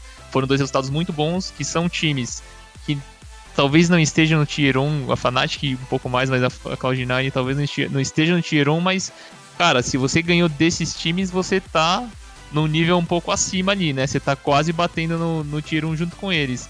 Então ganhar mapa da nave, ganhar mapa da Gambit também foram, foram resultados muito bons. É lógico, se a gente ganha uma. A gente queria pelo menos uma dessas daí, né? Sair com a vitória um pouco mais longe, mas não deu. A gente teve um pouco de azar. Não é azar, velho. É... Cara, é... era sempre brasileiro contra brasileiro. A gente pegou a Fúria agora na Blast Showdown. Tanto time para pegar, a gente foi pegar bem a Fúria, que era um dos, dos principais ali. Então, faz parte, né? Faz parte. A gente queria ter ido um pouco mais longe, mas foram bons resultados e, e, boas apresentações também, né? A gente não fica só de olho nos resultados, mas a gente tenta sempre é, analisar a evolução do time e a gente viu bastante evolução. É, mesmo nesse último jogo aí, que depois da edição da Edit contra a Fúria, a gente acha que a gente evoluiu bastante, cara, e saindo com a derrota, mas batendo de frente em vários momentos dos jogos, estando na frente deles, né? Ô, Nak, é, você falou da Fúria, né? Eu vou até aproveitar uma, algo que o Júnior falou sobre a Fúria, que foi assim: o Júnior disse que ele acredita que a Fúria, é, daqui a três ou quatro meses, né, é, chegaria no 100% jogando lá na Europa, né? Agora eu pergunto para você, cara, se vocês tivessem continuado na Europa, né, não precisassem vir para o Brasil para jogar o RMR, em quanto tempo você acredita que o BBR chegaria não no ápice assim, né? Mas é, tivesse se acostumado com o cenário europeu e até pudesse galgar é, é, posições mais altas no pódio. Cara, puta, eu não parei para pensar nisso, mas a gente, assim, tipo, de títulos eu acho que é bem mais pra frente, né? Se começar a sonhar com um time consistente ganhando títulos Tier 1. Mas a gente tem como objetivo assim chegar num, no nível top 10, pelo menos até o, a, a, segunda metade desse ano aí, a gente conseguir chegar nesse nível. E se a gente ficasse lá é que, cara, essa situação do Covid atrapalha muita coisa, não tem como você ter um plano, um planejamento e ter tudo certinho, fica sempre muito incerto né, as coisas. Agora a gente voltou pra cá, aí a gente vai ficar um mês, a gente não sabe como vai ser o nível quando a gente chegar lá de novo, né? Mas a gente tava muito confiante e com, com um nível muito bom, né? Vendo pelos treinos. Lógico que o treinos não diz, não diz tudo, mas vendo pelos treinos, a gente estava muito feliz com, com o desempenho que a gente estava tendo. Foi uma pena a gente já ter pego uma fúria logo de cara eliminado, assim. Eu acho que se a gente tivesse esses outros campeonatos que a gente teve no começo do ano para jogar agora, a gente ia beliscar ali um, uma semifinal de algum desses, a gente tinha certeza que ia. Então vamos ver, velho. Agora é jogar aqui, voltar para lá, pegar firme nos treinos de novo e ver as oportunidades que vão aparecer. E é, em cima do que você falou, né? É, essa questão de voltar para lá, é, você diz isso pensando em Europa pensando em NA, porque quando a gente conversou com, com o Fly, ele falou, né, que o MBR ficaria é, no NA e tudo mais. E eu acho que é até legal fazer essa pergunta para você, porque provavelmente de todos que estão ali, você é o que tem maior experiência com a Europa, né? Justamente por causa das Sharks que a gente conversou aqui. Você tentou assoprar no ouvido deles alguma hora, tipo, pô, galera, vamos ficar aqui, é melhor apanhar do Tier 3 aqui da Europa que a gente amadurece mais. Você chegou a conversar isso com eles. E para onde vocês querem? Você quer ir para onde? Prefere o NA também para estabelecer como casa, né? É... Sim, eu prefiro. Eu acho que o melhor lugar pra gente ir é o NA mesmo. Não tem comparação, mas é, é diferente porque o MBR ele já tem alguns invites e algumas vagas em alguns campeonatos, né? Diferente de um time que chega lá na Europa do nada e não tem sim. vaga nenhuma. E aí é praticamente impossível, velho, você conseguir ir escalando do zero do, dos Opens da vida e conseguir essa vaga. Mas é diferente, então é, é sempre muito bom quando você já tem as, as, vagas dos campeonatos, lógico, você ir pra Europa e você jogar o máximo de treino possível, porque o, o, o treino lá é. Mas o melhor lugar pra gente estar, tá, eu acho que é, é no NA, sim. Eu concordo com. É o, e é o nosso objetivo, né? E, mas, Nak, deixa eu. Uma dúvida mesmo que eu tenho, né? Por que, que você acha que a gente tem essa, essa insistência na questão do NA? É, primeiro, né, o motivo mais óbvio, mais recente que eu vou citar é justamente o que a gente viu nesse ano, no finzinho do ano passado, que foi o cenário do NA é, ruindo aos pouquinhos, assim eu posso dizer. Claro que a pandemia influenciou muito, porque o centro do Counter-Strike hoje a gente sabe que é a Europa, então grandes times que estavam lá deixaram de estar lá porque foram para a Europa, né? Mas por que, que você acha que a gente tem essa insistência no NA se é sabido, tipo, de forma muito aberta e clara, que na Europa os times são melhores, que na Europa os times conquistam mais coisa, e eu digo isso com base no histórico dos últimos campeonatos que a gente tem. Por que, que você acha que a gente tem essa insistência com o NA e por que não tentar um pouquinho na Europa, igual a Sharks fazia? Claro que a sede da Sharks é na Europa, né? Questão de Portugal e tal. Mas por que Sim. essa insistência com o NA? É, cara, eu acho que na verdade não é nenhuma insistência em, em questão de opções. O... historicamente, todos os. O Major, você, você botar assim, no, colocar todos os campeonatos de lado, o Major é o mais importante. E para você entrar no Major, através do Minor, os times brasileiros eles não podem jogar na Europa. Uhum. Então, se você quer jogar o Major, você pode jogar o Minor das Américas, né? Porque eles separam Américas, Europa, Ásia, Uhum. CIS e Oceania tal. Então, eu acho que esse foi o principal motivo dos times sempre irem pro NA e não irem pra Europa, porque você vai acabar não conseguindo jogar o o Major lá da Europa. Então, tá aí você já tem um motivo que você não, não para nem pra escolher, cara. Você vai levar, por exemplo, T1, digo isso dos outros times, né? T1, a Fúria quando foi, Uhum. é, a PEN que foi agora. Cara, eles não vão se instalar e pegar uma game house lá na Europa, sendo que eles não podem jogar o principal campeonato de lá, né? Então não faz sentido. Então esse aí é o, é o principal motivo, sem dúvidas, dos times nem terem o que pensar duas vezes e, e já ir pra NA de cara, porque é, você precisa dessa vaga. E, e aí tem outros motivos, como é, patrocínios, organizações, é, cara, e por aí vai. Mas mesmo as, as organizações brasileiras, eles costumam ir para os Estados Unidos, né? Sim, sim. Tem custo de vida também, né? Talvez nos Estados Unidos tem alguns lugares que é bem mais barato, porque o euro é, é sempre foi um pouco acima e... O Pietro tá duro. Tem o Pietro, essa o também. euro, o euro tá duro. Eu ia falar que o Pietro tá duro. Que isso, cara? o euro. Calma lá, calma, cara, calma. Calma lá, cara. O NAC é bonito, mas não é pra tanto também, né? É isso aí. Tô brincando. Mas entendemos, entendemos. Eu acho que é, eu acho que é esse o principal motivo mesmo. É, porque era uma pergunta que a gente sempre se fazia aqui, né? Fazia pros outros convidados, e acho que grande parte da torcida também, né? Por que não tá pelo EU do que pelo, pelo NA? Mas vai lá, Pietrão, É. que não tá duro. Ô, Nak. É, ainda bem. Ô, Nak. que, o- antes da gente puxar aqui, né, pra vocês voltarem pra jogar o CBCS, é, eu gostaria de pegar até uma pergunta do chat aqui, do, do, F- do FRDD aqui, que ele fez uma pergunta interessante sobre o Danoco. Ele perguntou se a função do Danoco dentro do, do servidor do jogo impactou nas estatísticas dele, nas estatísticas muito ruins dele, né?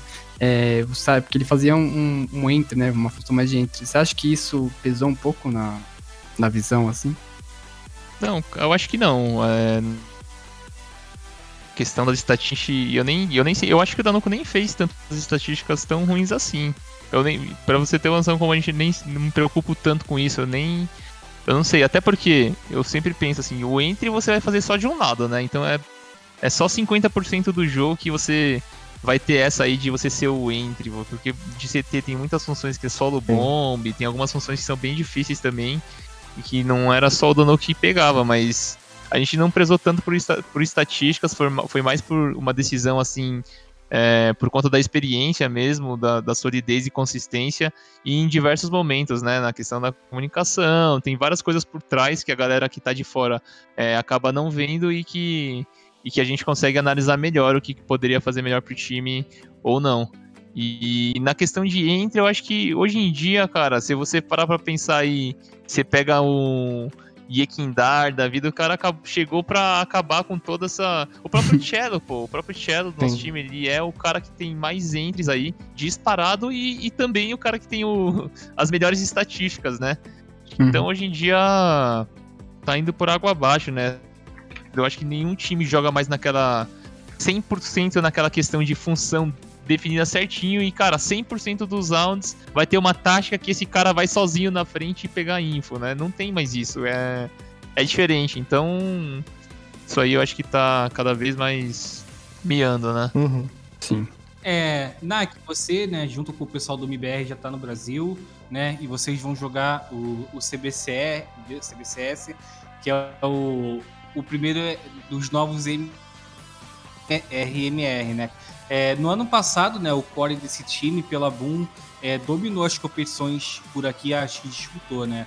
É, você acredita que por, pelo esse- retrospecto na Europa, ou até mesmo pelo retrospecto da- do core da, da equipe ano passado, a, a equipe chega mais pressionada para jogar no Brasil? Cara, tem uma certa pressão sim, sem dúvidas. É, a gente vai chegar como favorito, não tem nem o que falar por conta desse retrospecto, mas é a pressão que, que é pressão maior do que já essa fase que a gente passou na Europa dependendo do MBR, com, depois de todas essas polêmicas aí que aconteceram, é, eu acho que eles já estão cada vez mais é, tirando de letra isso daí, porque, cara, se você tá no BR, você vai ter pressão, né? Não importa qual campeonato você vai jogar. Se a gente fosse premiar, a gente ia ter pressão.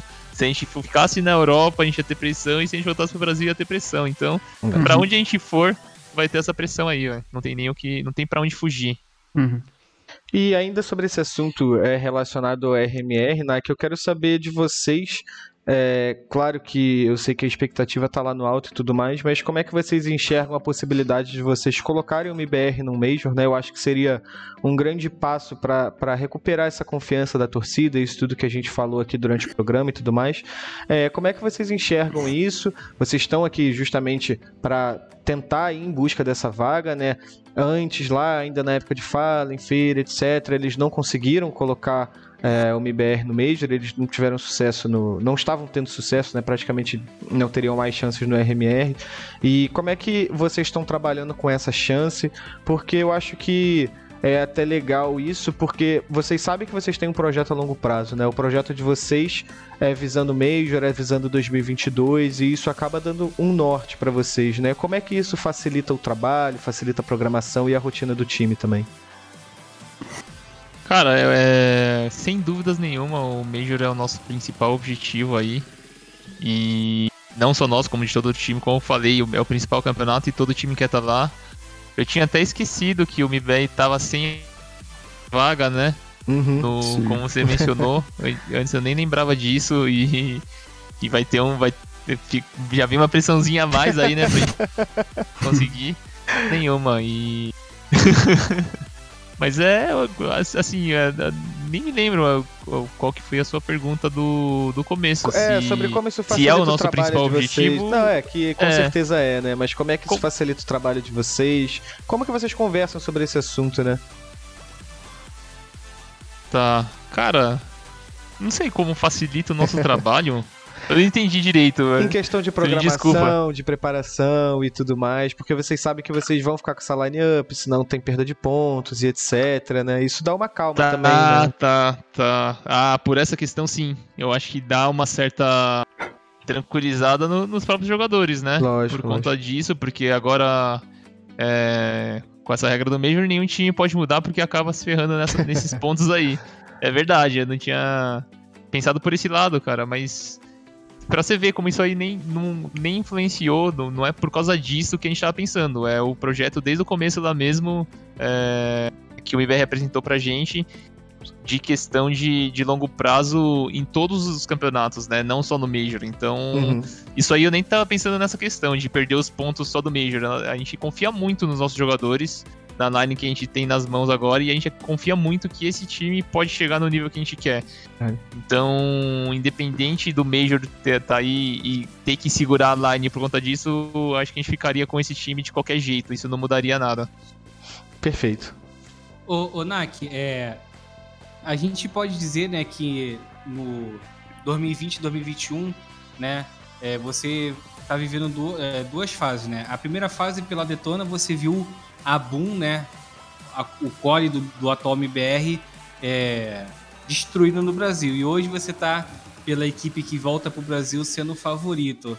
É, como é que você enxerga é, agora o, o nível brasileiro assim? Você tem um gap muito grande entre vocês e as outras equipes? Ou tem equipes é, tipo, que, se vocês não tomarem cuidado, podem passar por cima de vocês? É, cara, eu acho que o nível tá forte. é, e a, a nossa maior prova disso é a 9Z. Nesse campeonato que sim. eles foram lá e, e tiraram. Eliminaram né, a Vitality do campeonato. Cara, é, foi um resultado assim inacreditável. E mesmo contra a Heroic, eles fizeram um bom jogo. Sim. Se a Heroic vacila ali, eles iam ganhar um mapa também da Heroic. É a maior prova, né? Porque a própria 9Z ela não é a, favorita aqui no Brasil. Tem alguns times que você bota ali lado a lado. Tem Imperial, tem Paquetá, tem. que mais? Detona, Detona. Isurus. Uhum. Tem vários times que você bota junto com a 9Z e você fala, cara, tudo. Sim. A Ravan é tudo, cara, time difícil. E eles foram lá e mostraram esse nível de jogo. Então, a gente tem que tomar muito cuidado, muito cuidado. Mesmo ganhando esses 10 títulos, eu acho que agora o cenário é outro, cara. A gente não pode pensar nesses 10 títulos do ano passado, não. Tem que vir com, com o pé no chão, principalmente depois desse resultado da 9Z aí, pra mostrar pra gente que, cara, a qualquer momento pode acontecer. E, Onaki, até pegando esse gancho que você falou da, da 9Z, é, claro que você até enfrentou no final do ano passado o Trai. É, aqui a gente já conhecia um pouco, mas ele chegou aos, ao, aos olhos do, do, mundo, assim, contra a Vitality, né? Que ele fez uma partida excelente e Só amassou o Zayu. Zayu. É. Como é que você acha que, mesmo com a pouca idade dele, foi uma surpresa ele chegar na primeira experiência europeia dele e desempenhar tão bem? E você acha que isso pode refletir em, sei lá, poucos meses ele já tá jogando lá fora em outra organização? Hum, essa aí eu não sei, hein? Aí tem que ver como que é o, o contrato aí dele com a NAMZ, se tá. Porque eu, eu acredito que ele abriu o olho de muita gente para ele, com certeza, velho. É assim, tipo, esses times internacionais aí que montam. Eu não sei se ele fala inglês, tá? Isso aí é um ponto essencial. Sim, se sim. ele não fala inglês, já acabou a chance dele Sim. ser contratado para um time, mas se ele fala inglês, com certeza aí pode ter abrido muitas portas pra ele ser sondado por algum time. Com certeza, velho. Porque você chegar lá fora, e ele não foi só contra a Vitality, né? Ele foi muito consistente o campeonato todo. Sim. E se você para pra assistir, você vê que não, não é que foi sorte, que ele deu sorte Sim. em um jogo, pegou vários eco, não. Ele, ele é muito bom, realmente ele erra pouco tiro de alpa, ele é muito rápido, é um pouco safe, assim, mas joga bem, joga bem. Sim. Eu acho que se os caras parar pra analisar, ele tem mercado pra ele lá fora, assim, velho. 9Z que se cuide aí. Inak, você, você viveu, acho que todas as experiências que um, um jogador consegue viver, né? Você teve um time que era favorito, você teve, teve um time que era underdog, a gente citou até o próprio caso da Detona na época da GC Master e, e tudo mais. É, o quanto você acha que você entrar como underdog numa competição é, facilita o seu trabalho durante a partida? A gente sabe que, que esses, esses esses placares não são comuns de acontecer, né? Tipo essas zebras, digamos assim. Mas você acha que até que ponto a Vitality é tipo abriu muito a guarda e permitiu que a Nuevezeta mostrasse tudo que eles podem mostrar? E se você acha, o quanto você acha que isso interfere também até na própria atuação dos times do Brasil quando vão lá pra fora, né? Já que é, infelizmente hoje a gente perdeu um pouquinho aquela força que a gente tinha, né? A gente tá com esse domínio europeu gigantesco e tudo mais. Cara, tem. Sem dúvidas, tem muita diferença, velho. Tipo, esse próprio jogo da Vitality, você pode ter certeza que os caras não se prepararam. Tipo, assim, sem querer menosprezar, lógico, mas eu já estive também do lado deles e eu sei como funciona. Você não se prepara para um, pra um time que você acredita que é o seu principal rival, como, como para um time que é o primeiro jogo do campeonato Uhum. e você sente que você é superior. Então tem essa, essa diferença aí e o underdog ele tem essa vantagem, né? Ele pode ajudar a favor. É, eu não posso falar que a 9Z não tinha material para eles estudarem, porque tinha, né? Não é um time que saiu do zero. Se você é um Lógico, time que lógico. saiu do zero, então aí melhor ainda, você pode, cara, fazer o que você quiser dentro do server, que os caras não vão ter ideia, você pode pular o plano que for. Mas com certeza, velho, com certeza é, os caras podem entrar um pouco de salto alto aí e cair do cavalo, né? Foi o que aconteceu. mas a gente nunca pode tirar o mérito da, da 9Z. Sim. Lógico, Porque lógico. isso aí é. Isso acontece em todos os jogos. é, todo underdog, todo time principal aí vai com um pouco mais mole contra o underdog e normalmente ganha, tá ligado? Então não, não adianta só você ser o underdog e chegar lá e jogar. Você tem que estar muito bem para você conseguir ganhar um mapa desse assim da Vitality, porque é, tem, tem um Zayula do outro lado, né? Não é qualquer um. E aí quando a, a- água começa a bater ali, o Zayu fala, opa, peraí, eu preciso jogar aqui, porque senão vai azedar. E não conseguiu mesmo assim, né? Quando Então, vê já é- é tarde, é né? De método, voltar no game. É, então, exatamente. Ô, Nak, eu fiquei um pouco com uma dúvida com o que você falou. É, a gente vai ter dois, dois RMR, né? Que serão, se eu não me engano, é, as duas edições do CBCS Elite. Você falou que depois dessa primeira edição vocês vão voltar pra fora? É isso ou eu entendi errado? Cara, assim, não, é- não tá nada certo. É, a gente não tem 100% definido, até porque a gente não sabe quais campeonatos vão aparecer, se a gente vai ter invite ou não. Esse que é o principal ponto aí. A gente não tem essa informação ainda, então não dá pra saber. Mas a gente imagina que a gente consiga algum invite pra algum camp lá fora e aí se a gente conseguisse invite, a gente vai sim, tá? Mas a gente não tem ainda isso definido. A gente não tem nenhum invite, ainda não saiu nenhum invite pra, pra gente cravar, vamos pra fora. Mas eu acho que um gap entre um RMR e outro, a gente não vai ficar parado aqui. A gente deve ir pra, pra algum lugar aí. De repente até NA, se abrir a fronteira, a gente não, não sei Sim. como vai Uhum, estar até uhum. lá, né? E, é, mas você. é, é, Mas deve ser Europa, né, mesmo. Só pra. deve ser, eu pensei aqui agora, vai ser muito difícil tá. Em um mês tá aberto tudo. É, Nak, mas aproveitando isso, né? é, o Brasil, né, infelizmente, tá num momento muito ruim, né, por conta do, do corona. E, se eu não me engano, teve alguns jornais, eu acho que o Globo, é, a Época, até a BBC, posso estar enganado é, de qual foi- fez isso, mas tem uma matéria que falou que só tem oito países, né, é, com fronteira aberta é, pra gente. Tipo assim, como é que foi, cara, esse pensamento pra vocês voltarem? Eu sei que meio que foi obrigado, né? Que vocês só podem jogar o RMR aqui, mas não tem nenhum medo por parte de vocês de, tipo assim, vocês voltarem e serem obrigados a ficar por aqui porque não vão poder mais sair? Foi o que Claro, aconteceu com a, com a própria Boom, né, ano passado, né? Quando eles É. estavam em Malta lá. Sim, é, exatamente. Mas com certeza, cara, a gente fica. Tá tudo muito incerto, foi o que eu falei. A gente espera que tudo dê certo, que a gente tenha invite, que a gente consiga ir, mas tá muito incerto Sim. mesmo. É, tá loucura, velho. Então a gente vai tentar pelo menos garantir essa vaga aqui se a gente conseguir.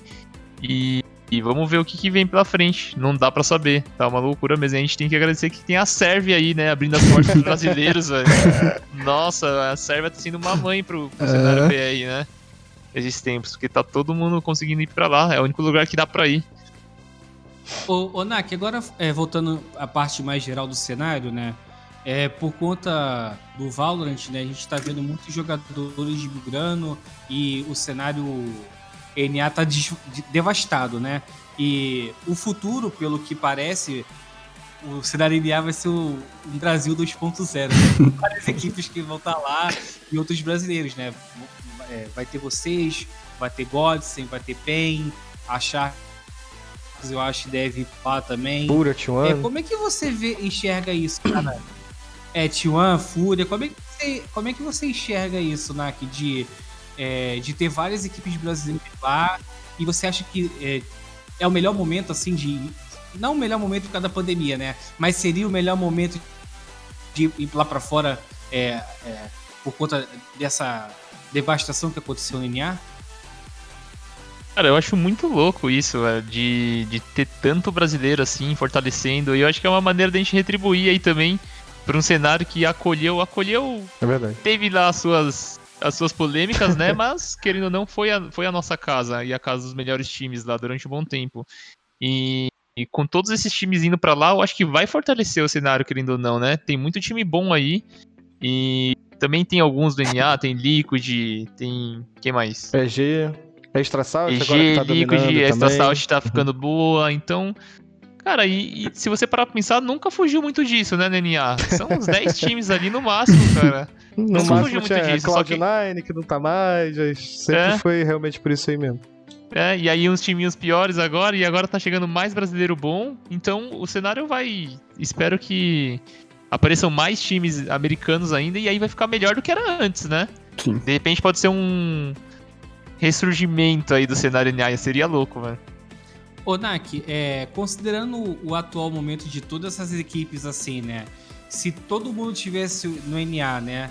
Vocês, Godsent, a Fúria, T1, PEN. Em que local de- é, de- de- do cenário NA você colocaria o MBR?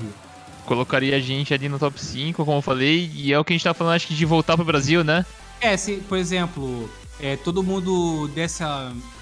Não a louca, assim, ah, vamos voltar pro Brasil e tentar forçar a Valve a, a dar moral assim no, no pro cenário BR. Você, como é que, você acha que isso, também poderia acontecer ou não? Cara, eu acho que o problema não é nem só a Valve, né? A Valve teria que dar algumas vagas a mais, com certeza, mas todos os outros campeonatos também precisariam aí é, dar uma atenção maior. Por exemplo, a SL, que tem a NA e Europa, né? A Pro League, aí vem Flashpoint, vem Blast. Teria que dar uma reestruturada pra colocar mais vaga pra cá. E aí seria legal, porra. Ia aumentar demais o, o nível aqui também, né, dos outros times. Ia, Com dar- ia ser sensacional, velho. Mas eu não, não enxergo isso acontecendo ainda não. Tomara que enxergue, tomara que aconteça, mas é difícil, né? Tem uma a questão econômica que, querendo ou não, a gente não Sim. aqui no Brasil a gente não consegue ter patrocínios, é, empresas que queiram investir no cenário. E, então não, não compensa, né? Não compensa para as marcas e não compensa para os campeonatos virem para cá. Porque por a gente ser um país aí, uma região mais pobre, normalmente a gente tem um budget menor, né? É verdade. E aí, o- aí eu acho que tudo gira em, em torno disso, querendo ou não. É, Nak, pra gente. Vou fazer uma pergunta aqui pra gente já partir pro encerramento, pra gente não correr risco de terminar o programa justamente sem nosso convidado aí. É, eu achando que a internet vai cair, que aqui no Rio tá chovendo pra caramba, pelo menos onde eu moro, eu moro do- no interior. Mas eu quero saber de você sobre essa última decisão tomada pela Valve, né? Que liberou os jogadores aí com VAC-ban, com algumas restrições. É, acho que quem tomou o VAC-ban após ter jogado um torneio Valve vai seguir com o VAC-ban e também o banimento tem que ter acontecido há mais de 5 anos, se eu não me engano. Você teve lado a lado com o VSM, que é o exemplo de casa que a gente tem aqui sobre esse assunto e que sempre foi tema de debate, principalmente por causa do VSM. Né? Como é que Sim. você recebeu essa notícia, pelo que você conhece do VSM? Como é que era pra ele, né? Eu, eu tenho certeza que você já conversou com ele sobre isso. É, essa frustração de até uma semana ele não poder participar de um torneio da Valve e agora pode. Conta um pouquinho dessa sua experiência com o VSM e como você viu essa decisão. Cara, eu fiquei muito feliz quando eu vi a decisão, exatamente por isso, porque eu já passei muito tempo com ele e eu vivenciei é, o sofrimento dele, né? Uhum. Eu acho que, cara, não existe a punição do tamanho que ele tava tendo. Eu não sei quantos anos aí, mas ele era criança, né? Com uma conta que ele era criança, ele tomou Vakiban e pra- praticamente ele tava aí pagando por um um crime que ele cometeu, tipo, de uma, uma prisão perpétua, né? Por um crime que ele cometeu. Então, não, não acho que não tem nenhum crime hoje em dia que é, você fica aí todo esse tempo, ainda mais pelo. pelo não é passando pano pra cheater nem nada, porque esses caras acabam. Acabam com o nosso jogo, acabam com toda a diversão aí de muita gente. Mas no caso dele, cara, é, ele tomou como profissão, ele errou lá quando criança. Eu acho que ele tinha que ser punido sim, mas tem, um, tem um- uma data ali. né? Eu acho que ele sim. aprendeu com erro, sem dúvidas nenhuma. Isso não tem nem como falar, cara. O cara aprendeu com erro muito, faz muito tempo que ele já aprendeu com esse erro e sofreu muito. E ele sofria muito é, na época que eu tava com ele. Ele fala, cara, não tenho motivação, não adianta nada. A gente, a gente já teve conversas do tipo que ele chegou e falou pra mim, que eu vou atrapalhar vocês, cara. A gente tá crescendo, a gente tá bem, não sei o que. Eu falava, vamos aí, tentava motivar ele, falava, vou atrapalhar vocês, vai chegar no Major, eu não vou poder jogar, vocês vão pôr outro, é melhor pra vocês porem, colocar outro. Em vários momentos ele tava. ele desanimava, tá ligado? Então, ele já falou em cara, parar isso deve ter sido um alívio. Tipo, vou parar. já, vou parar. já. Já, ele já falou, cara. Já passou pela cabeça dele várias vezes. Ele tinha vários altos e baixos só por conta desse ban, tá ligado? Então deve ter sido um alívio absurdo pra ele. E por isso que eu fiquei feliz. E, e é um talento indiscutível, né? Que joga. O gordinho joga muito, velho. Não tem nem o que falar, velho. O bicho joga demais, velho. E agora motivado, velho. Vai ser legal de ver ele, não contra o meu time, né? Contra os outros, só. o Major lá pra frente, 2022 aí, 2023. Tomara que ele entre no Major 2023, tá bom? Tô brincando, velho. Eu torço pra ele, velho. Cara, É e ele é consenso, gente né? finíssima, velho. É consenso, né, Nak? A torcida que, que VSM tem, principalmente por essa pedreira que ele passou sem desistir, né? Quantos aí a gente Sim. viu rumando ao Valorante aí e ele permaneceu? Exato, velho. Exato, é isso, velho. Ô, Nak, é, aproveitando o gancho de cagadas da Valve, né? Você é um. você Chegou é o um hater. Você é um veterano. Não, hater não, pô. Você é um- eu falo verdade, né? É, você é um veterano né, desde a época do 1.6, que passou pelo Source também, tá no CSGO agora. E no CSGO, cara, não tem como negar que né, a Valve já atrapalhou não só a VS, né, mas outros promessas que, que mereciam ser punidas, né? Mas não vitalício. é, cagou com o bug do coach, né?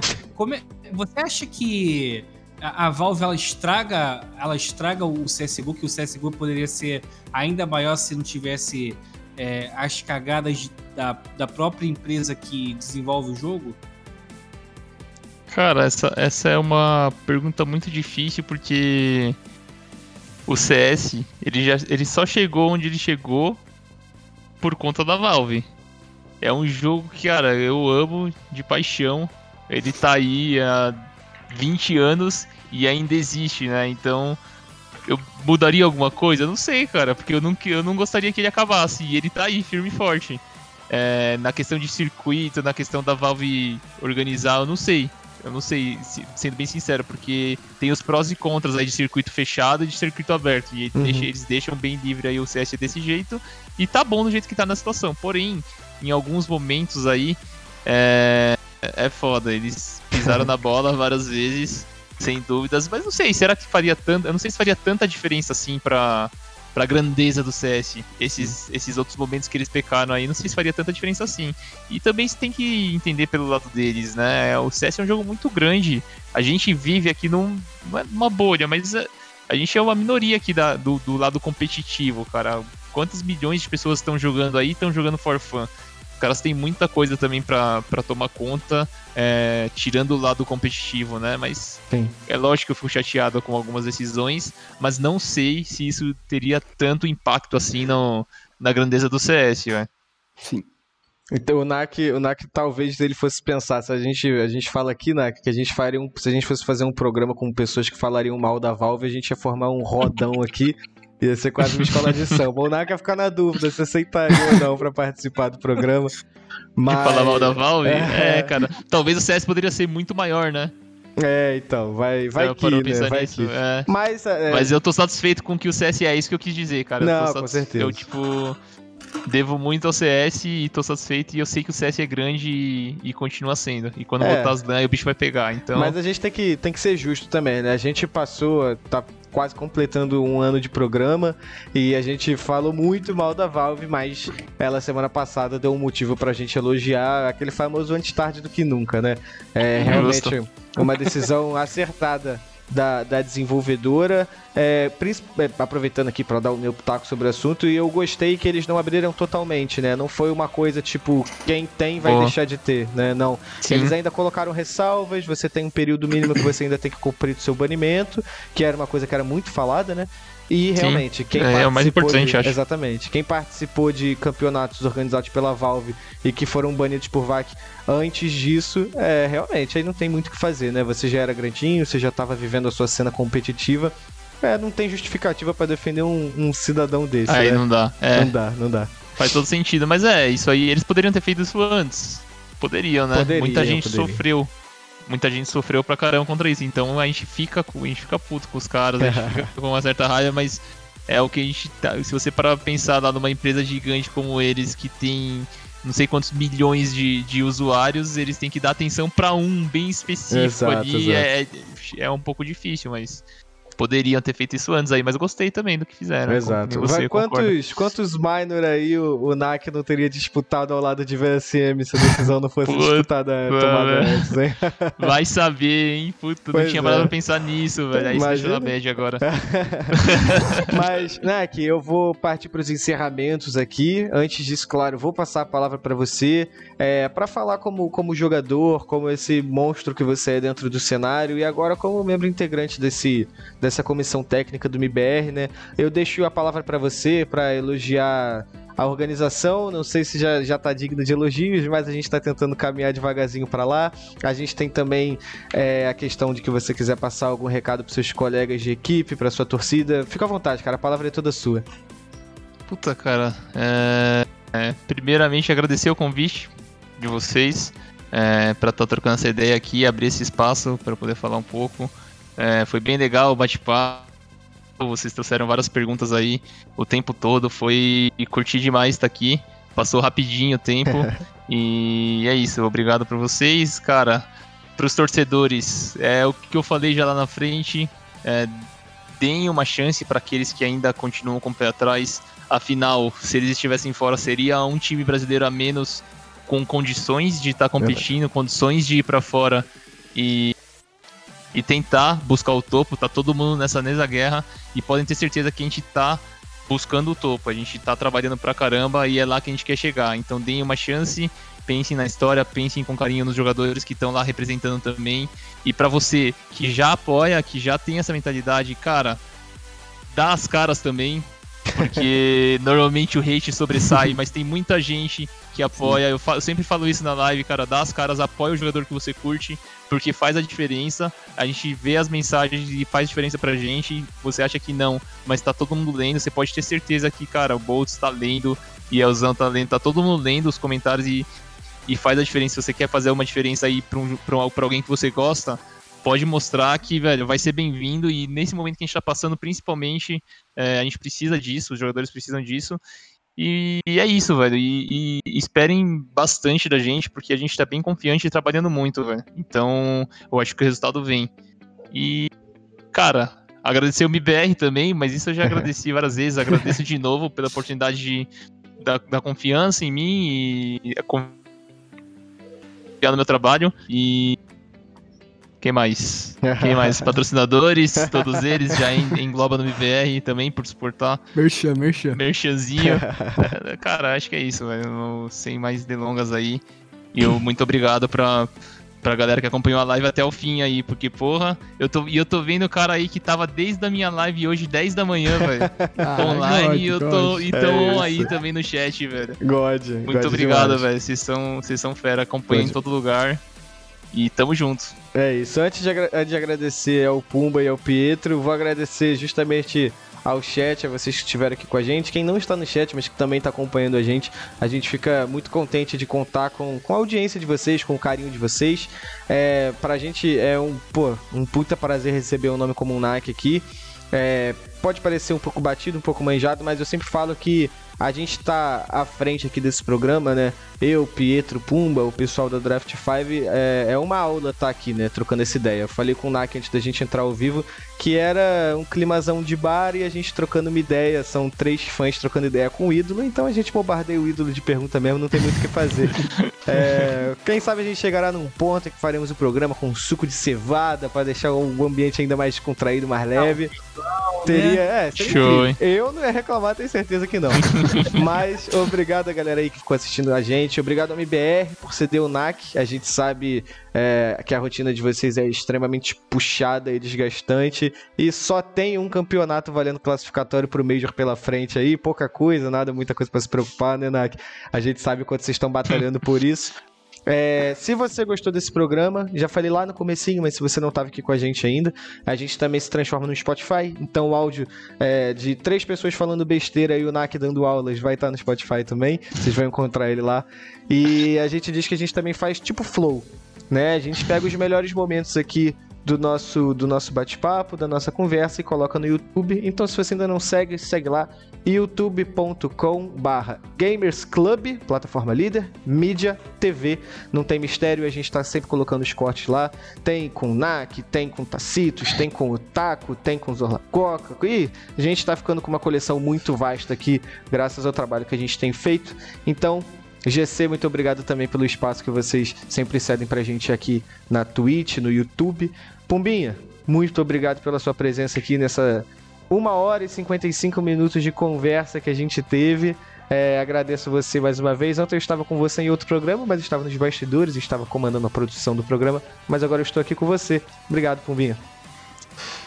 É, sempre uma honra, né, Cabo, estar aqui no Overtime falando sobre o mundo que a gente ama também, né? Que é o Counter-Strike.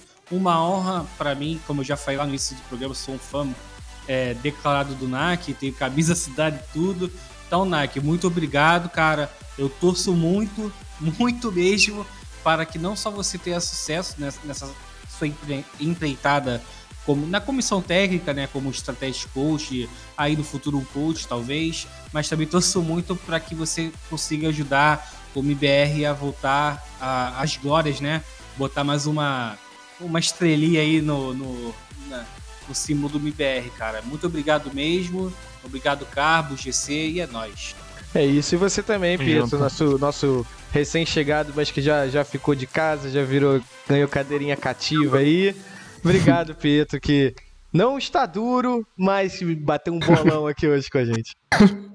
Aí espero pesado. Não, eu que agradeço por mais uma oportunidade de participar aí e agradecer principalmente ao NAC de ceder esse, essas duas horas pra falar com três patetas aqui, né? que isso.